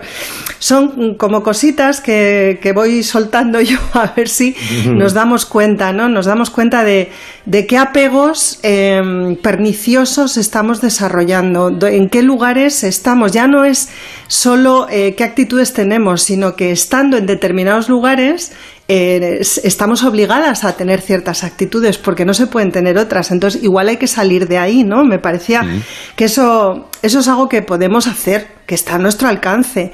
Y luego yo he pasado los últimos meses leyendo con bastante devoción y es la, la, palabra la escojo con toda la intención del mundo a Simone Weil, que me mm. parece que es una filósofa del siglo XX, bueno, con una producción filosófica no muy amplia porque murió, muy jovencísima, joven. Jovencísima Simone Weil, pero es una fuente de inspiración muy grande. Yo creo que que hemos eh, interpretado el siglo XX desde claves filosóficas eh, que explicaban lo que sabíamos del siglo, que es que habíamos tensionado también mucho ¿no? las cosas y hemos obviado a, por ejemplo, pensadoras como ella que miraron el mundo desde otro lugar distinto, pero que sí advirtieron que había mucha tensión en el ambiente. ¿no? Eh, entonces, por eso vuelvo sobre Simone Weil y bueno, ya os digo que en estos últimos meses la he visitado y, y es muy inspiradora, es una filósofa, sabéis que es de origen judío, pero ella en un momento determinado decidió hacerse católica, es decir, tiene muy poco que ver conmigo y sin embargo hay una, una especie como de, dramatismo en Bail que, que es, es, hermoso, es hermoso. Mm. Entonces, bueno, esta también es una invitación a la lectura, ¿eh? que no os cuento yo esto mm. solo para deciros lo que leo, sino porque, me parece un buen punto de, partida. Sí, porque la traigo porque... Traigo dos libros y ella me ha llevado a, escoger estos dos libros para, comentarlo con vosotros hoy, porque ella insiste mucho en que hay que poner atención y es otra de las cosas que me parece, a, las que me parece que podemos haber renunciado, en parte por todo el tiempo que pasamos ofuscadas, ¿no? Sobre todo en esto, en redes o, consumiendo determinados contenidos, ¿no? Que nos tienen ahí en esa situación de apego y de ofuscación. Y como Bail viene con este mensaje siempre en sus obras de poner atención, que no es otra cosa que detenerse, detenerse, dejar pasar un poquito el tiempo y, eh, digamos, abrir la escucha, pues he escogido dos libros que me parece que piden eso también, que nos detengamos. El primero me estoy enrollando, ya te lo noto Arturo, porque ya me estás diciendo, El primero... Vale, ya voy. Arturo, voy. Paciencia, no. Vamos a escuchar. es que quieren escuchar. Ya que Arturo me deja hablar, ¿eh? que yo ya le he colaborado otras veces y le rajo muchísimo, pero, pero ella me está diciendo, Noelia, Noelia. Bueno, me voy con un primer libro muy gordo que para que lo tengáis todo el año, que es lo que os quiero decir también, que hoy traigo, traigo dos libros para que los tengáis todo el año. No se trata de leerlos corriendo y desde luego no se trata de empacharse con ellos, de me los voy a comprar, los voy a pedir para Reyes y entonces los voy a tener a partir de enero sobre la mesita de noche y me los voy a intentar leer del tirón. No son ese tipo de libros, son justamente todo lo contrario. El primero de ellos es un libro de David Graeber, de un eh, pensador antropólogo eh, norteamericano que desgraciadamente ha muerto mm, también prematuramente este año que termina. Y yo he escogido de de él en Deuda, que es un libro muy gordo. Él lo subtituló Una historia alternativa de la economía. Eh, yo no lo, he, no lo he terminado, para que veáis que eh, fiel, digamos, a, los principios eh, que hoy expongo, pues no es, no es un libro que haya concluido ni que vaya a concluir en las próximas semanas, pero a mí me parece súper interesante. Es un libro que él escribió en el año 8, lo publicó en el año 8-9, es decir, en plena crisis económica, financiera, global, mundial, total.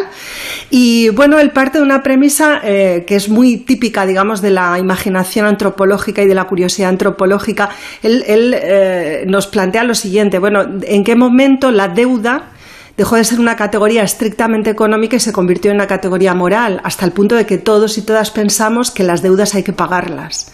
Y cómo sobre la base de esa categoría moral hemos incurrido, digamos, en una crisis escandalosa en la que se rescató a grandes operadores financieros que eran los que precisamente la habían provocado y se dejó de la mano de Dios a las familias empobrecidas, ¿no? ¿Qué nos pasa, no? ¿Qué ha pasado y antropológicamente cómo hemos llegado hasta aquí?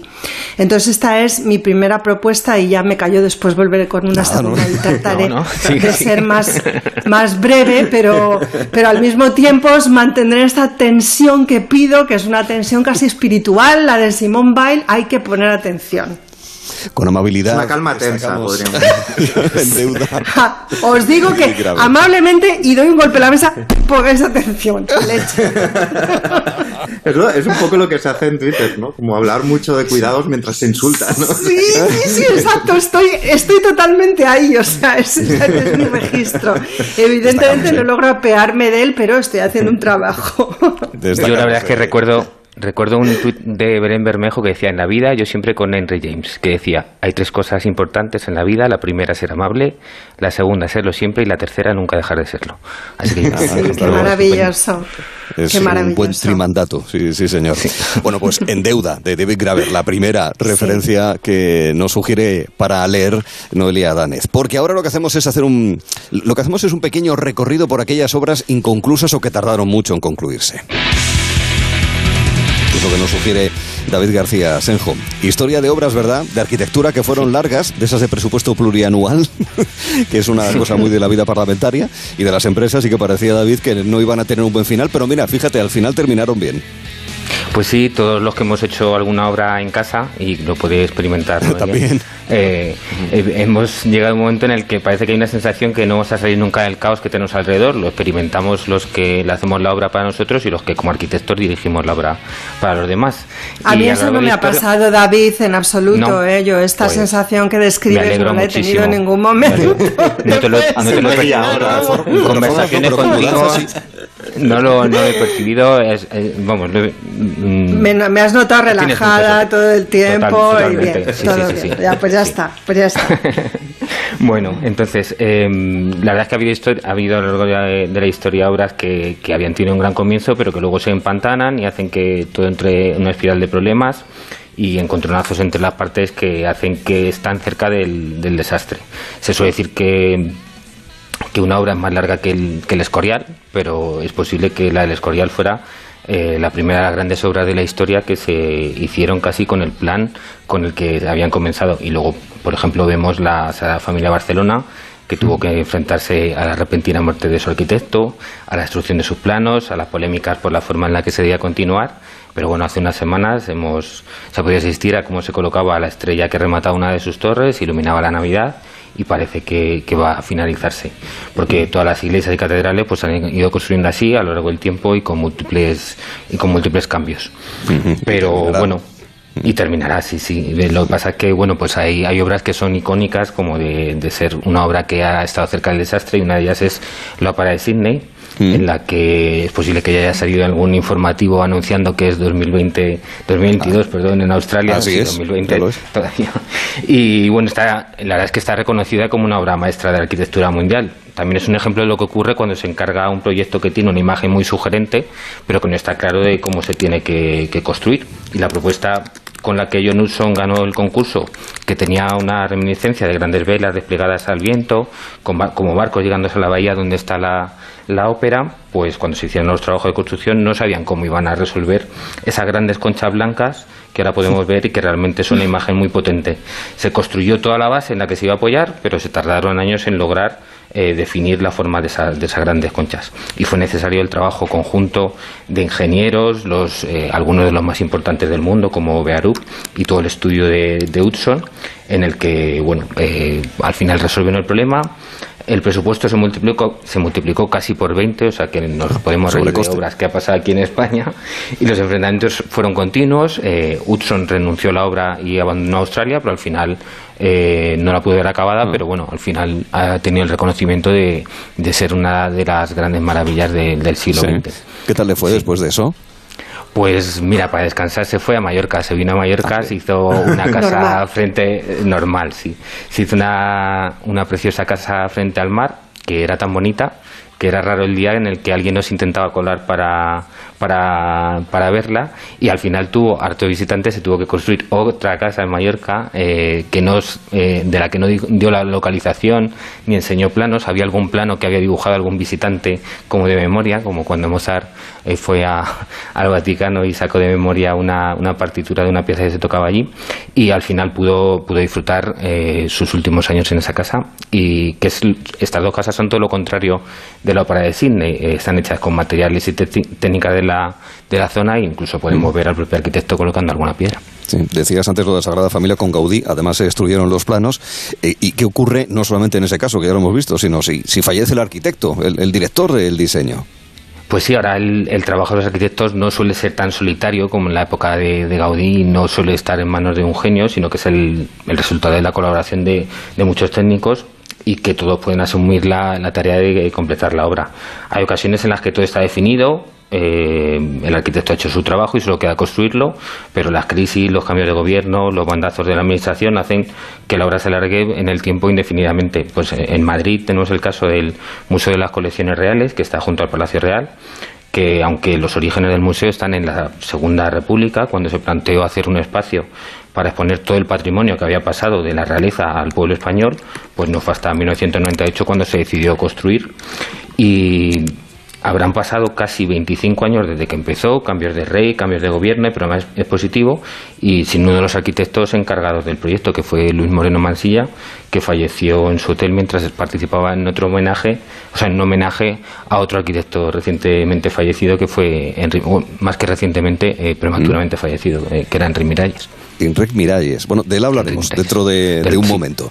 Hemos salido un momentito a la casa de Miki Otero, abrimos la ventana para buscar el fresco, nos hemos encontrado a Noelia Danez, fantástico, y luego salimos al rellano y al ascensor y nos hemos encontrado con David García Senjo, que nos ha contado esta historia, que es una conversación de ascensor mucho más agradable que preguntar por el Exacto. Volveremos a la casa de Miki en breve, que es Nochevieja. Cinco minutos más para la cuenta atrás. Hacemos el balance de lo bueno y malo. Cinco minutos antes de la cuenta atrás. Mirando a 2022. En Onda Cero. Gelo en Navidad. Con Arturo Tellez. Vamos, Luis, dale la carta de los reyes al paje. Señora, perdone, paje senior, si no le importa, que uno lleva ya muchos años en el negocio. Antonio, vale ya con el carguito. Mañana te destino a pillar cartas a Callao. Sabía que me tenía que haber metido elfo. Hay quien no le queda otra que ir al centro en Navidad. Quien puede elegir se hace madrileño. Madrileño de la vaguada. Si a ti lo que realmente te gusta es llegar del trabajo y ponerte a revisar portales inmobiliarios, hacer llamadas, mandar mails, organizar el papeleo y tener que enseñar tu casa a desconocidos, hazlo. Si no, confía la venta de tu casa a los mejores profesionales y disfruta de lo que realmente te gusta. Gilmar, de toda la vida, un lujo. Que juntarse sea más fácil, en Ahorramás abrimos todas nuestras tiendas el próximo 2 de enero de 9 de la mañana a 3 de la tarde para que disfrutes de nuestras ofertas y productos más frescos de temporada. Recuerda, de 9 de la mañana a 3 de la tarde. ¡Feliz Navidad! Por fin llegan las fiestas y en FTOME queremos celebrarlas contigo. Vive la ilusión de la Navidad estrenando tu nuevo Volkswagen T-Rock. Elige tu subdeportivo T-Rock entre las últimas 50 unidades disponibles. Además te ahorras la subida del impuesto de matriculación del próximo año. Te esperamos en los concesionarios FTOME Volkswagen en Madrid, Alcalá de Henares y Guadalajara y en ftome.com. Ana, qué mala casualidad encontrarnos precisamente en un hospital. Hola Juan.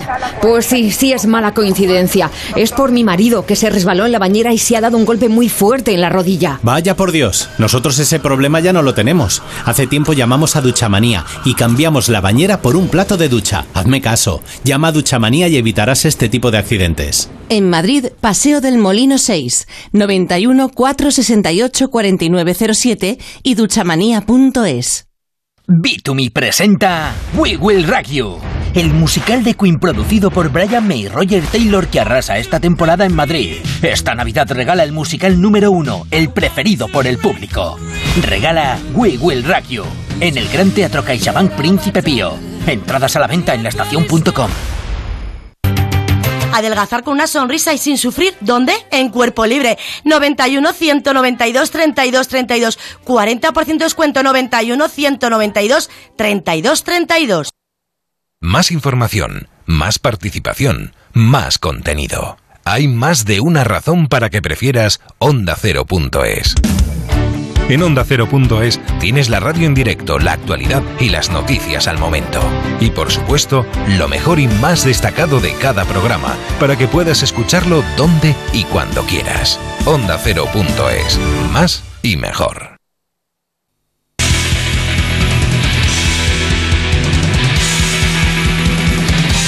Miki Otero le está poniendo la banda sonora a la Nochevieja y ojo que los minutos van cayendo y se va aproximando el momento excelso de cada año, que no es otro que el de la medianoche y las campanadas. Hay lecturas muy interesantes para mirar hacia 2022. Noelia Danez ya nos ha ofrecido En Deuda de David Graver.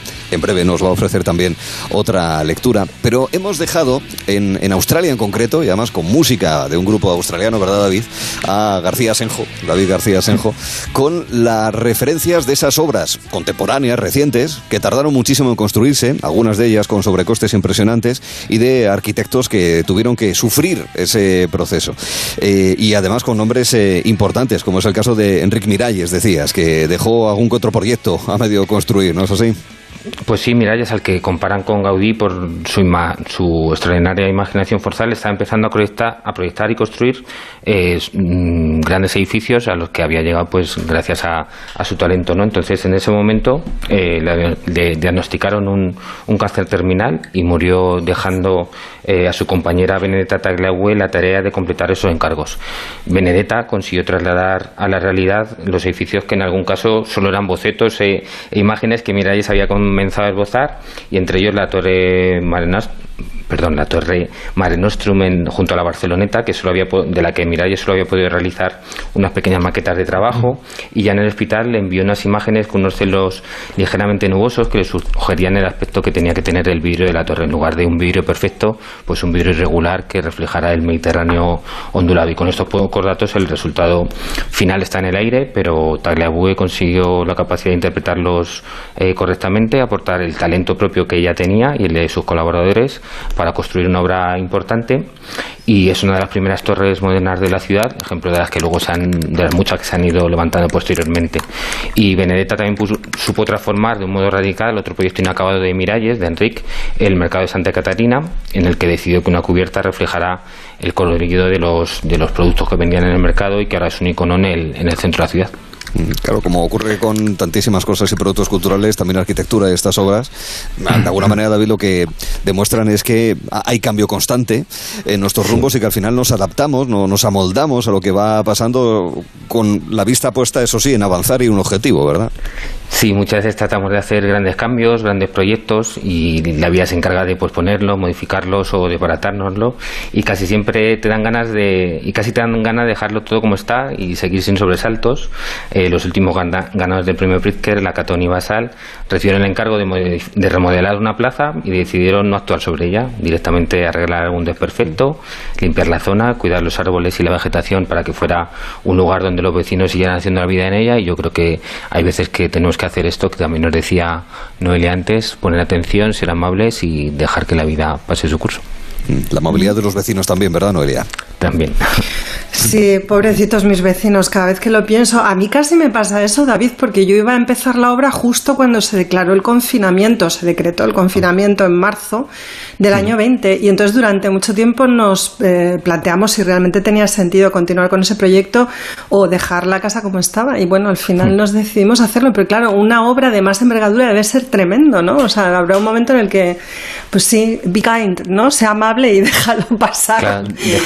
No, porque es. Sí, sí, claro, es que yo creo que el. No, perdona, perdona. No, no, no, que al final, ¿cómo ha quedado la obra? ¿Estás contenta?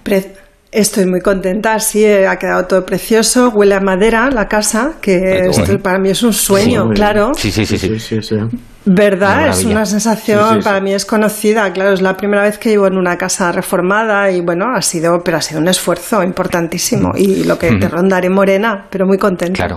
¿Y en qué vas a seguir leyendo? ¿Dónde vas a seguir leyendo libros de Eva Ilud, que es la segunda autora de la que nos recomiendas? Pues en una mesa, en una mesa que me envidiaríais mucho porque tiene, además de los cajones frontales, falsos cajones traseros, como una mm. especie de mesa de arquitecto. Y entonces ahí tengo yo, sí, ahí tengo unos libros que robé en Londres hace muchos años, porque son primeras ediciones.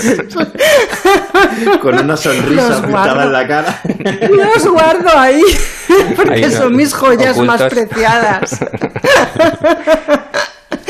Aquí, aquí estoy leyendo a Eva Youth. Mira, sí, el libro de Graeber lo recomiendo muchísimo porque creo que la mirada de un antropólogo sobre nuestra contemporaneidad siempre es estimulante e interesante y porque además ellos nos hacen ver que otro mundo es posible. Yo creo que más que ninguna otra disciplina de las ciencias sociales, la antropología es la que tiene una imaginación más disparatada en el sentido más positivo del término. Eh, con Eva Youth lo que me pasa es que creo que es la pensadora más completa y más incómoda de nuestro tiempo, porque mm, Eva Youth ha encontrado un nicho de análisis que no existía hasta que ella no nos ha confrontado con este asunto, lo que llamaríamos una estructura cultural. Ella analiza el discurso psicológico el discurso terapéutico, lo llama a veces, y ha explicado a través de sus distintas obras que el otro día, Arturo, ¿te acuerdas? Repasábamos y la verdad es que tiene un mm. montón y por suerte una buena parte de ellas traducidas al castellano por la editorial Katz, una editorial argentina muy potente. Em, a través de estas eh, varias obras ha explorado eso que llama una estructura cultural nueva, desconocida, que es el discurso terapéutico y ha explicado cómo desde ahí, bueno, cómo el discurso terapéutico aparece en la modernidad junto con otras cosas mucho más estudiadas, como el capitalismo, el individuo, la democracia, las instituciones representativas o el Estado, ¿no?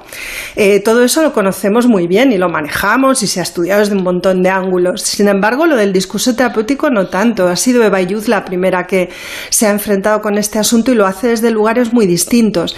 Yo os diré que a ella la conocí hace mucho tiempo, la conocí, quiero decir, leí su primera, la primera obra que cayó de ella en mis manos eh, a principios de los años 2000 y en inglés esa no se ha traducido y era un, un, análisis muy, muy sesudo y muy profundo sobre el talk show de Oprah Winfrey.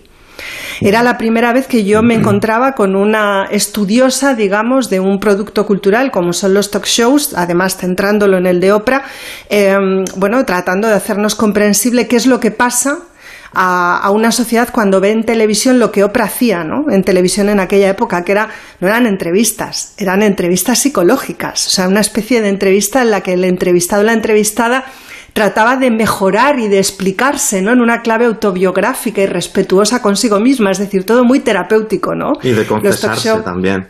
Exacto, eran los, los en el caso de los confesionarios, confesionarios en los que es muy importante el deseo, la autobiografía, la memoria y sobre todo la emoción, porque lo que más analiza Eva Yuz son las emociones, qué emociones se nos permite tener y cuáles no para ser funcionales en nuestros contextos, que son contextos, pues, como sabemos, capitalistas, ¿no? Donde se impone la funcionalidad o cualquier otra consideración. No queremos ser o no nos dejan ser más humanos, nos exigen ser más funcionales, ¿no? Y Y, mm, y bueno, he escogido La salvación del arma moderna, del alma moderna. ¿Ha parecido que he dicho arma? ¿Veis cómo estoy con yo también una tensión?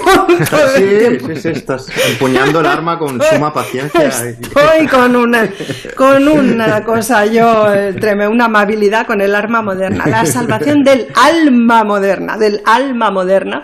Y es, bueno, un análisis sobre el tema este de la autoayuda y todo esto. Y bueno, me parece muy interesante y como digo, como una primera aproximación a la obra de Youth que es inagotable. Y, y como he dicho antes con Graeber, un libro para tenerlo en la mesita de noche todo el año, e ir leyéndolo con mucha calma. O sea que también es una invitación a la amabilidad con una misma, es a la calma, a la pausa y como decía Simón Baila, la atención, a leer despacito, de a poco, sabiendo que no siempre entendemos todo porque además no siempre estamos con la atención en lo alto.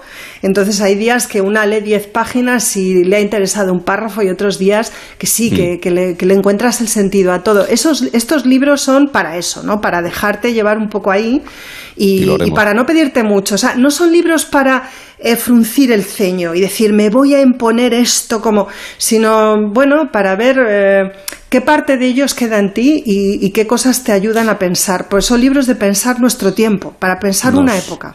Nos dejaremos llevar, tanto por el de David Graver como también por el de By Youth. Repito, la salvación del alma moderna que nos sugiere también Noelia, Noelia Danez. Vamos a volver a la casa de Miki, que hay poca gente. Vamos, vamos. Miki, eh, llévanos contigo, llévanos contigo. Sí, aquí están más cerca de la salvación, la salvación del alma. acercan. porque- Sí, sí, del alma, sí. Del alma, ya estamos en el alma. Qué Sí, ellos han estado escuchando. Y, y el final Sí. de Gelo hay 57 en concreto, Miki. Muy, muy cerca, sí, sí. No, bueno, ellos están siguen, siguen aquí, hace más calor que antes, quizá porque los vinos han subido, están haciendo su efecto. Están, han estado escuchando música, solo han parado para escuchar con atención a David y a Noelia, luego han puesto música otra vez y ya van, van surgiendo, ya se está dando buena cuenta de las gambas, de los languestinos y nacen determinadas figuras que siempre hay en estas cenas. La- la- el nacimiento de la figura del niño aristócrata, que le pide, le pide al resto que le, que le pelen las gambas, ¿no? Solo las acepta peladas, ¿no? El tío gracioso, desde la mirada del niño, ¿no? No teníais siempre, es que el tío tal es muy gracioso, ¿no? Lo que pasa es que bebía siempre un pelín más que el resto, ¿no? Pero el, el tío gracioso está dándolo todo en este momento. Y el señor generoso, que le ha subido el, el Rioja, el señor generoso es el que eh, cuando están en el mayor trajín, eh, sobre todo en familias eh, tradicionales ya hace un tiempo las mujeres, cuando están eh, agobiadísimas, les dice, pero siéntate, mujer, siéntate. Ay, que si no, no me sí, bien, hombre, claro, Que si no, no me sienta bien la comida. mucho, sí, sí, sí, sí, Siéntate, le siéntate mujer, hombre, que si no, no, no disfrutamos, ¿no? Y en este momento que Ay. están con las gambas ya empiezan a pensar en la gente que se ha ido y en canciones que podrían poner. Y aquí ya están interviniendo todos, toda la familia está interviniendo. Y una de las que se ha ido, que brillaba en presencia y brilla también en ausencia, es Rafael Acarrá. Explota, explota, me explota. Explota, explota mi corazón. Explota, explota, me explota. Explota, explota mi corazón. Liebe, liebe, liebe, ay. Qué desastre si tú te vas. Explota, explota, me explota.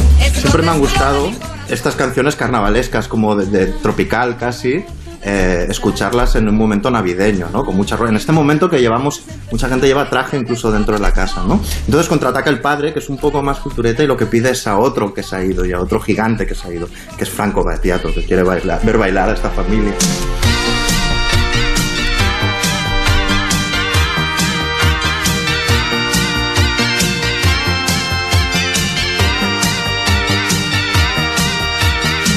Yo quiero verte danzar como los cíngaros. Aquí hay bailes camino al baño, bailes camino la- al sofá, a la cocina, ¿no? Y a toda la familia es un potencial equipo de guionistas de cachitos. Todo el mundo quiere poner la siguiente canción. Hay una sobrina adolescente que acaba de descubrir música antigua, lo que ella dice que es música antigua, que tiene un tono como todo adolescente que se precie y que admire y que fui algo más ceniza y entonces ella decide poner este fin de año la canción de Rem que dice que es el final del mundo, tal y como lo conocemos.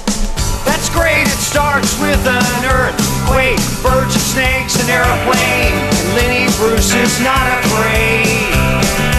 I have a hurricane, listen to yourself, churn world serves its own needs. Dummy serve your own needs, beat it up an ox beat, grunt, no strength. The ladder starts to clatter with fear, fight down, high wire in a fire, represented seven games in a government for hire and a combat site. Left to us are coming in a hurry with the furies breathing down your neck. Team my team reporters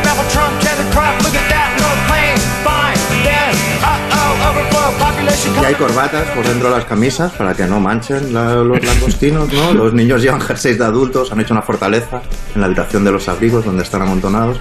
¿Alguien, al- alguien formula pregunta retórica de siempre? ¿Nos da tiempo antes de las campanadas para otra de vino? Es una pregunta retórica, ya la han abierto antes de formularla. Se está discutiendo si va o la sexta, no se tiene muy claro, pero es el momento de empezar a poner canciones sobre la idea de la cuenta atrás. Y esta que voy a poner va directa a casa de Nuria Torreblanca.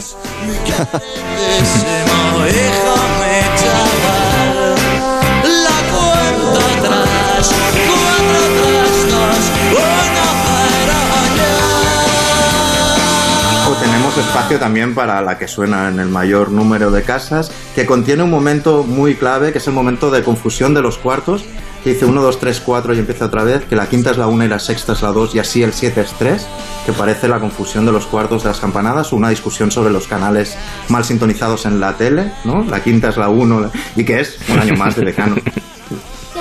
Ya pasó uno más.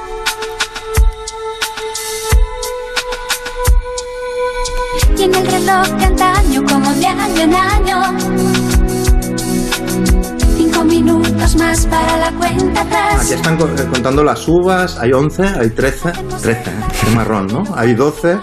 Eh, hay un cuñado que siempre eh, amenaza con hacer bromas, está mirando fijamente a otro al que quiere hacerle reír justo en el momento de las campanadas para que se atragante. Algunos niños han pedido piñones en vez de uvas para poderse comer los 12 y han sonado las campanadas de repente. Aquí hay una elipsis. Han sonado, ya han sonado las campanadas.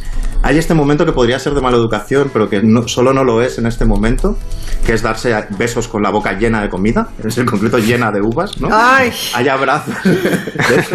Yo propongo que estos abrazos, estos besos con la boca llena, algo tan bonito, una imagen tan bonita como es y pantagruélica, lo acompañe esta canción de Pierre Henry, Sick Road, por ejemplo.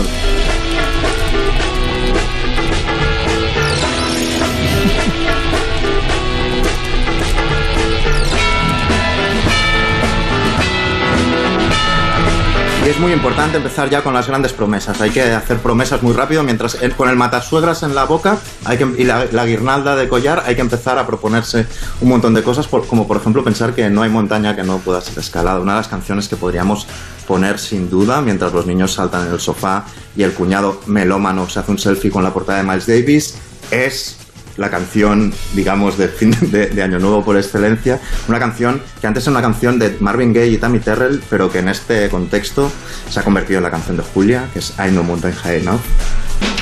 Y tanto. Ya lo creo.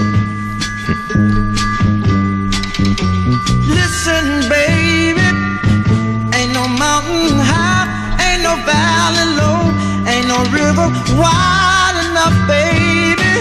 If you need me, call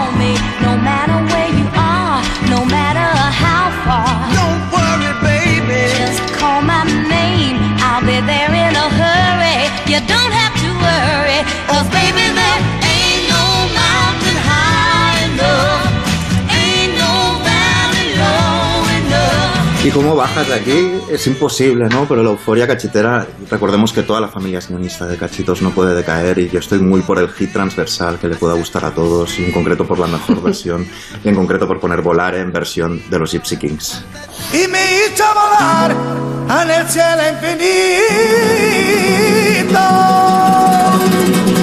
Volaré,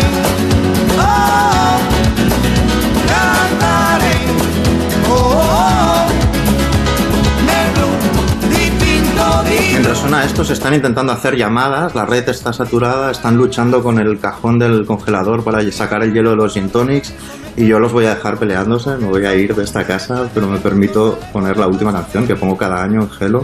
Es una canción disco de Otis Clay que dice The Only Way is Up, es decir, el único camino es hacia arriba, por mal que haya ido este año anterior. Si precisamente porque ha ido mal, la única opción es que vayamos hacia arriba y es esta canción increíble, The Only Way is Up.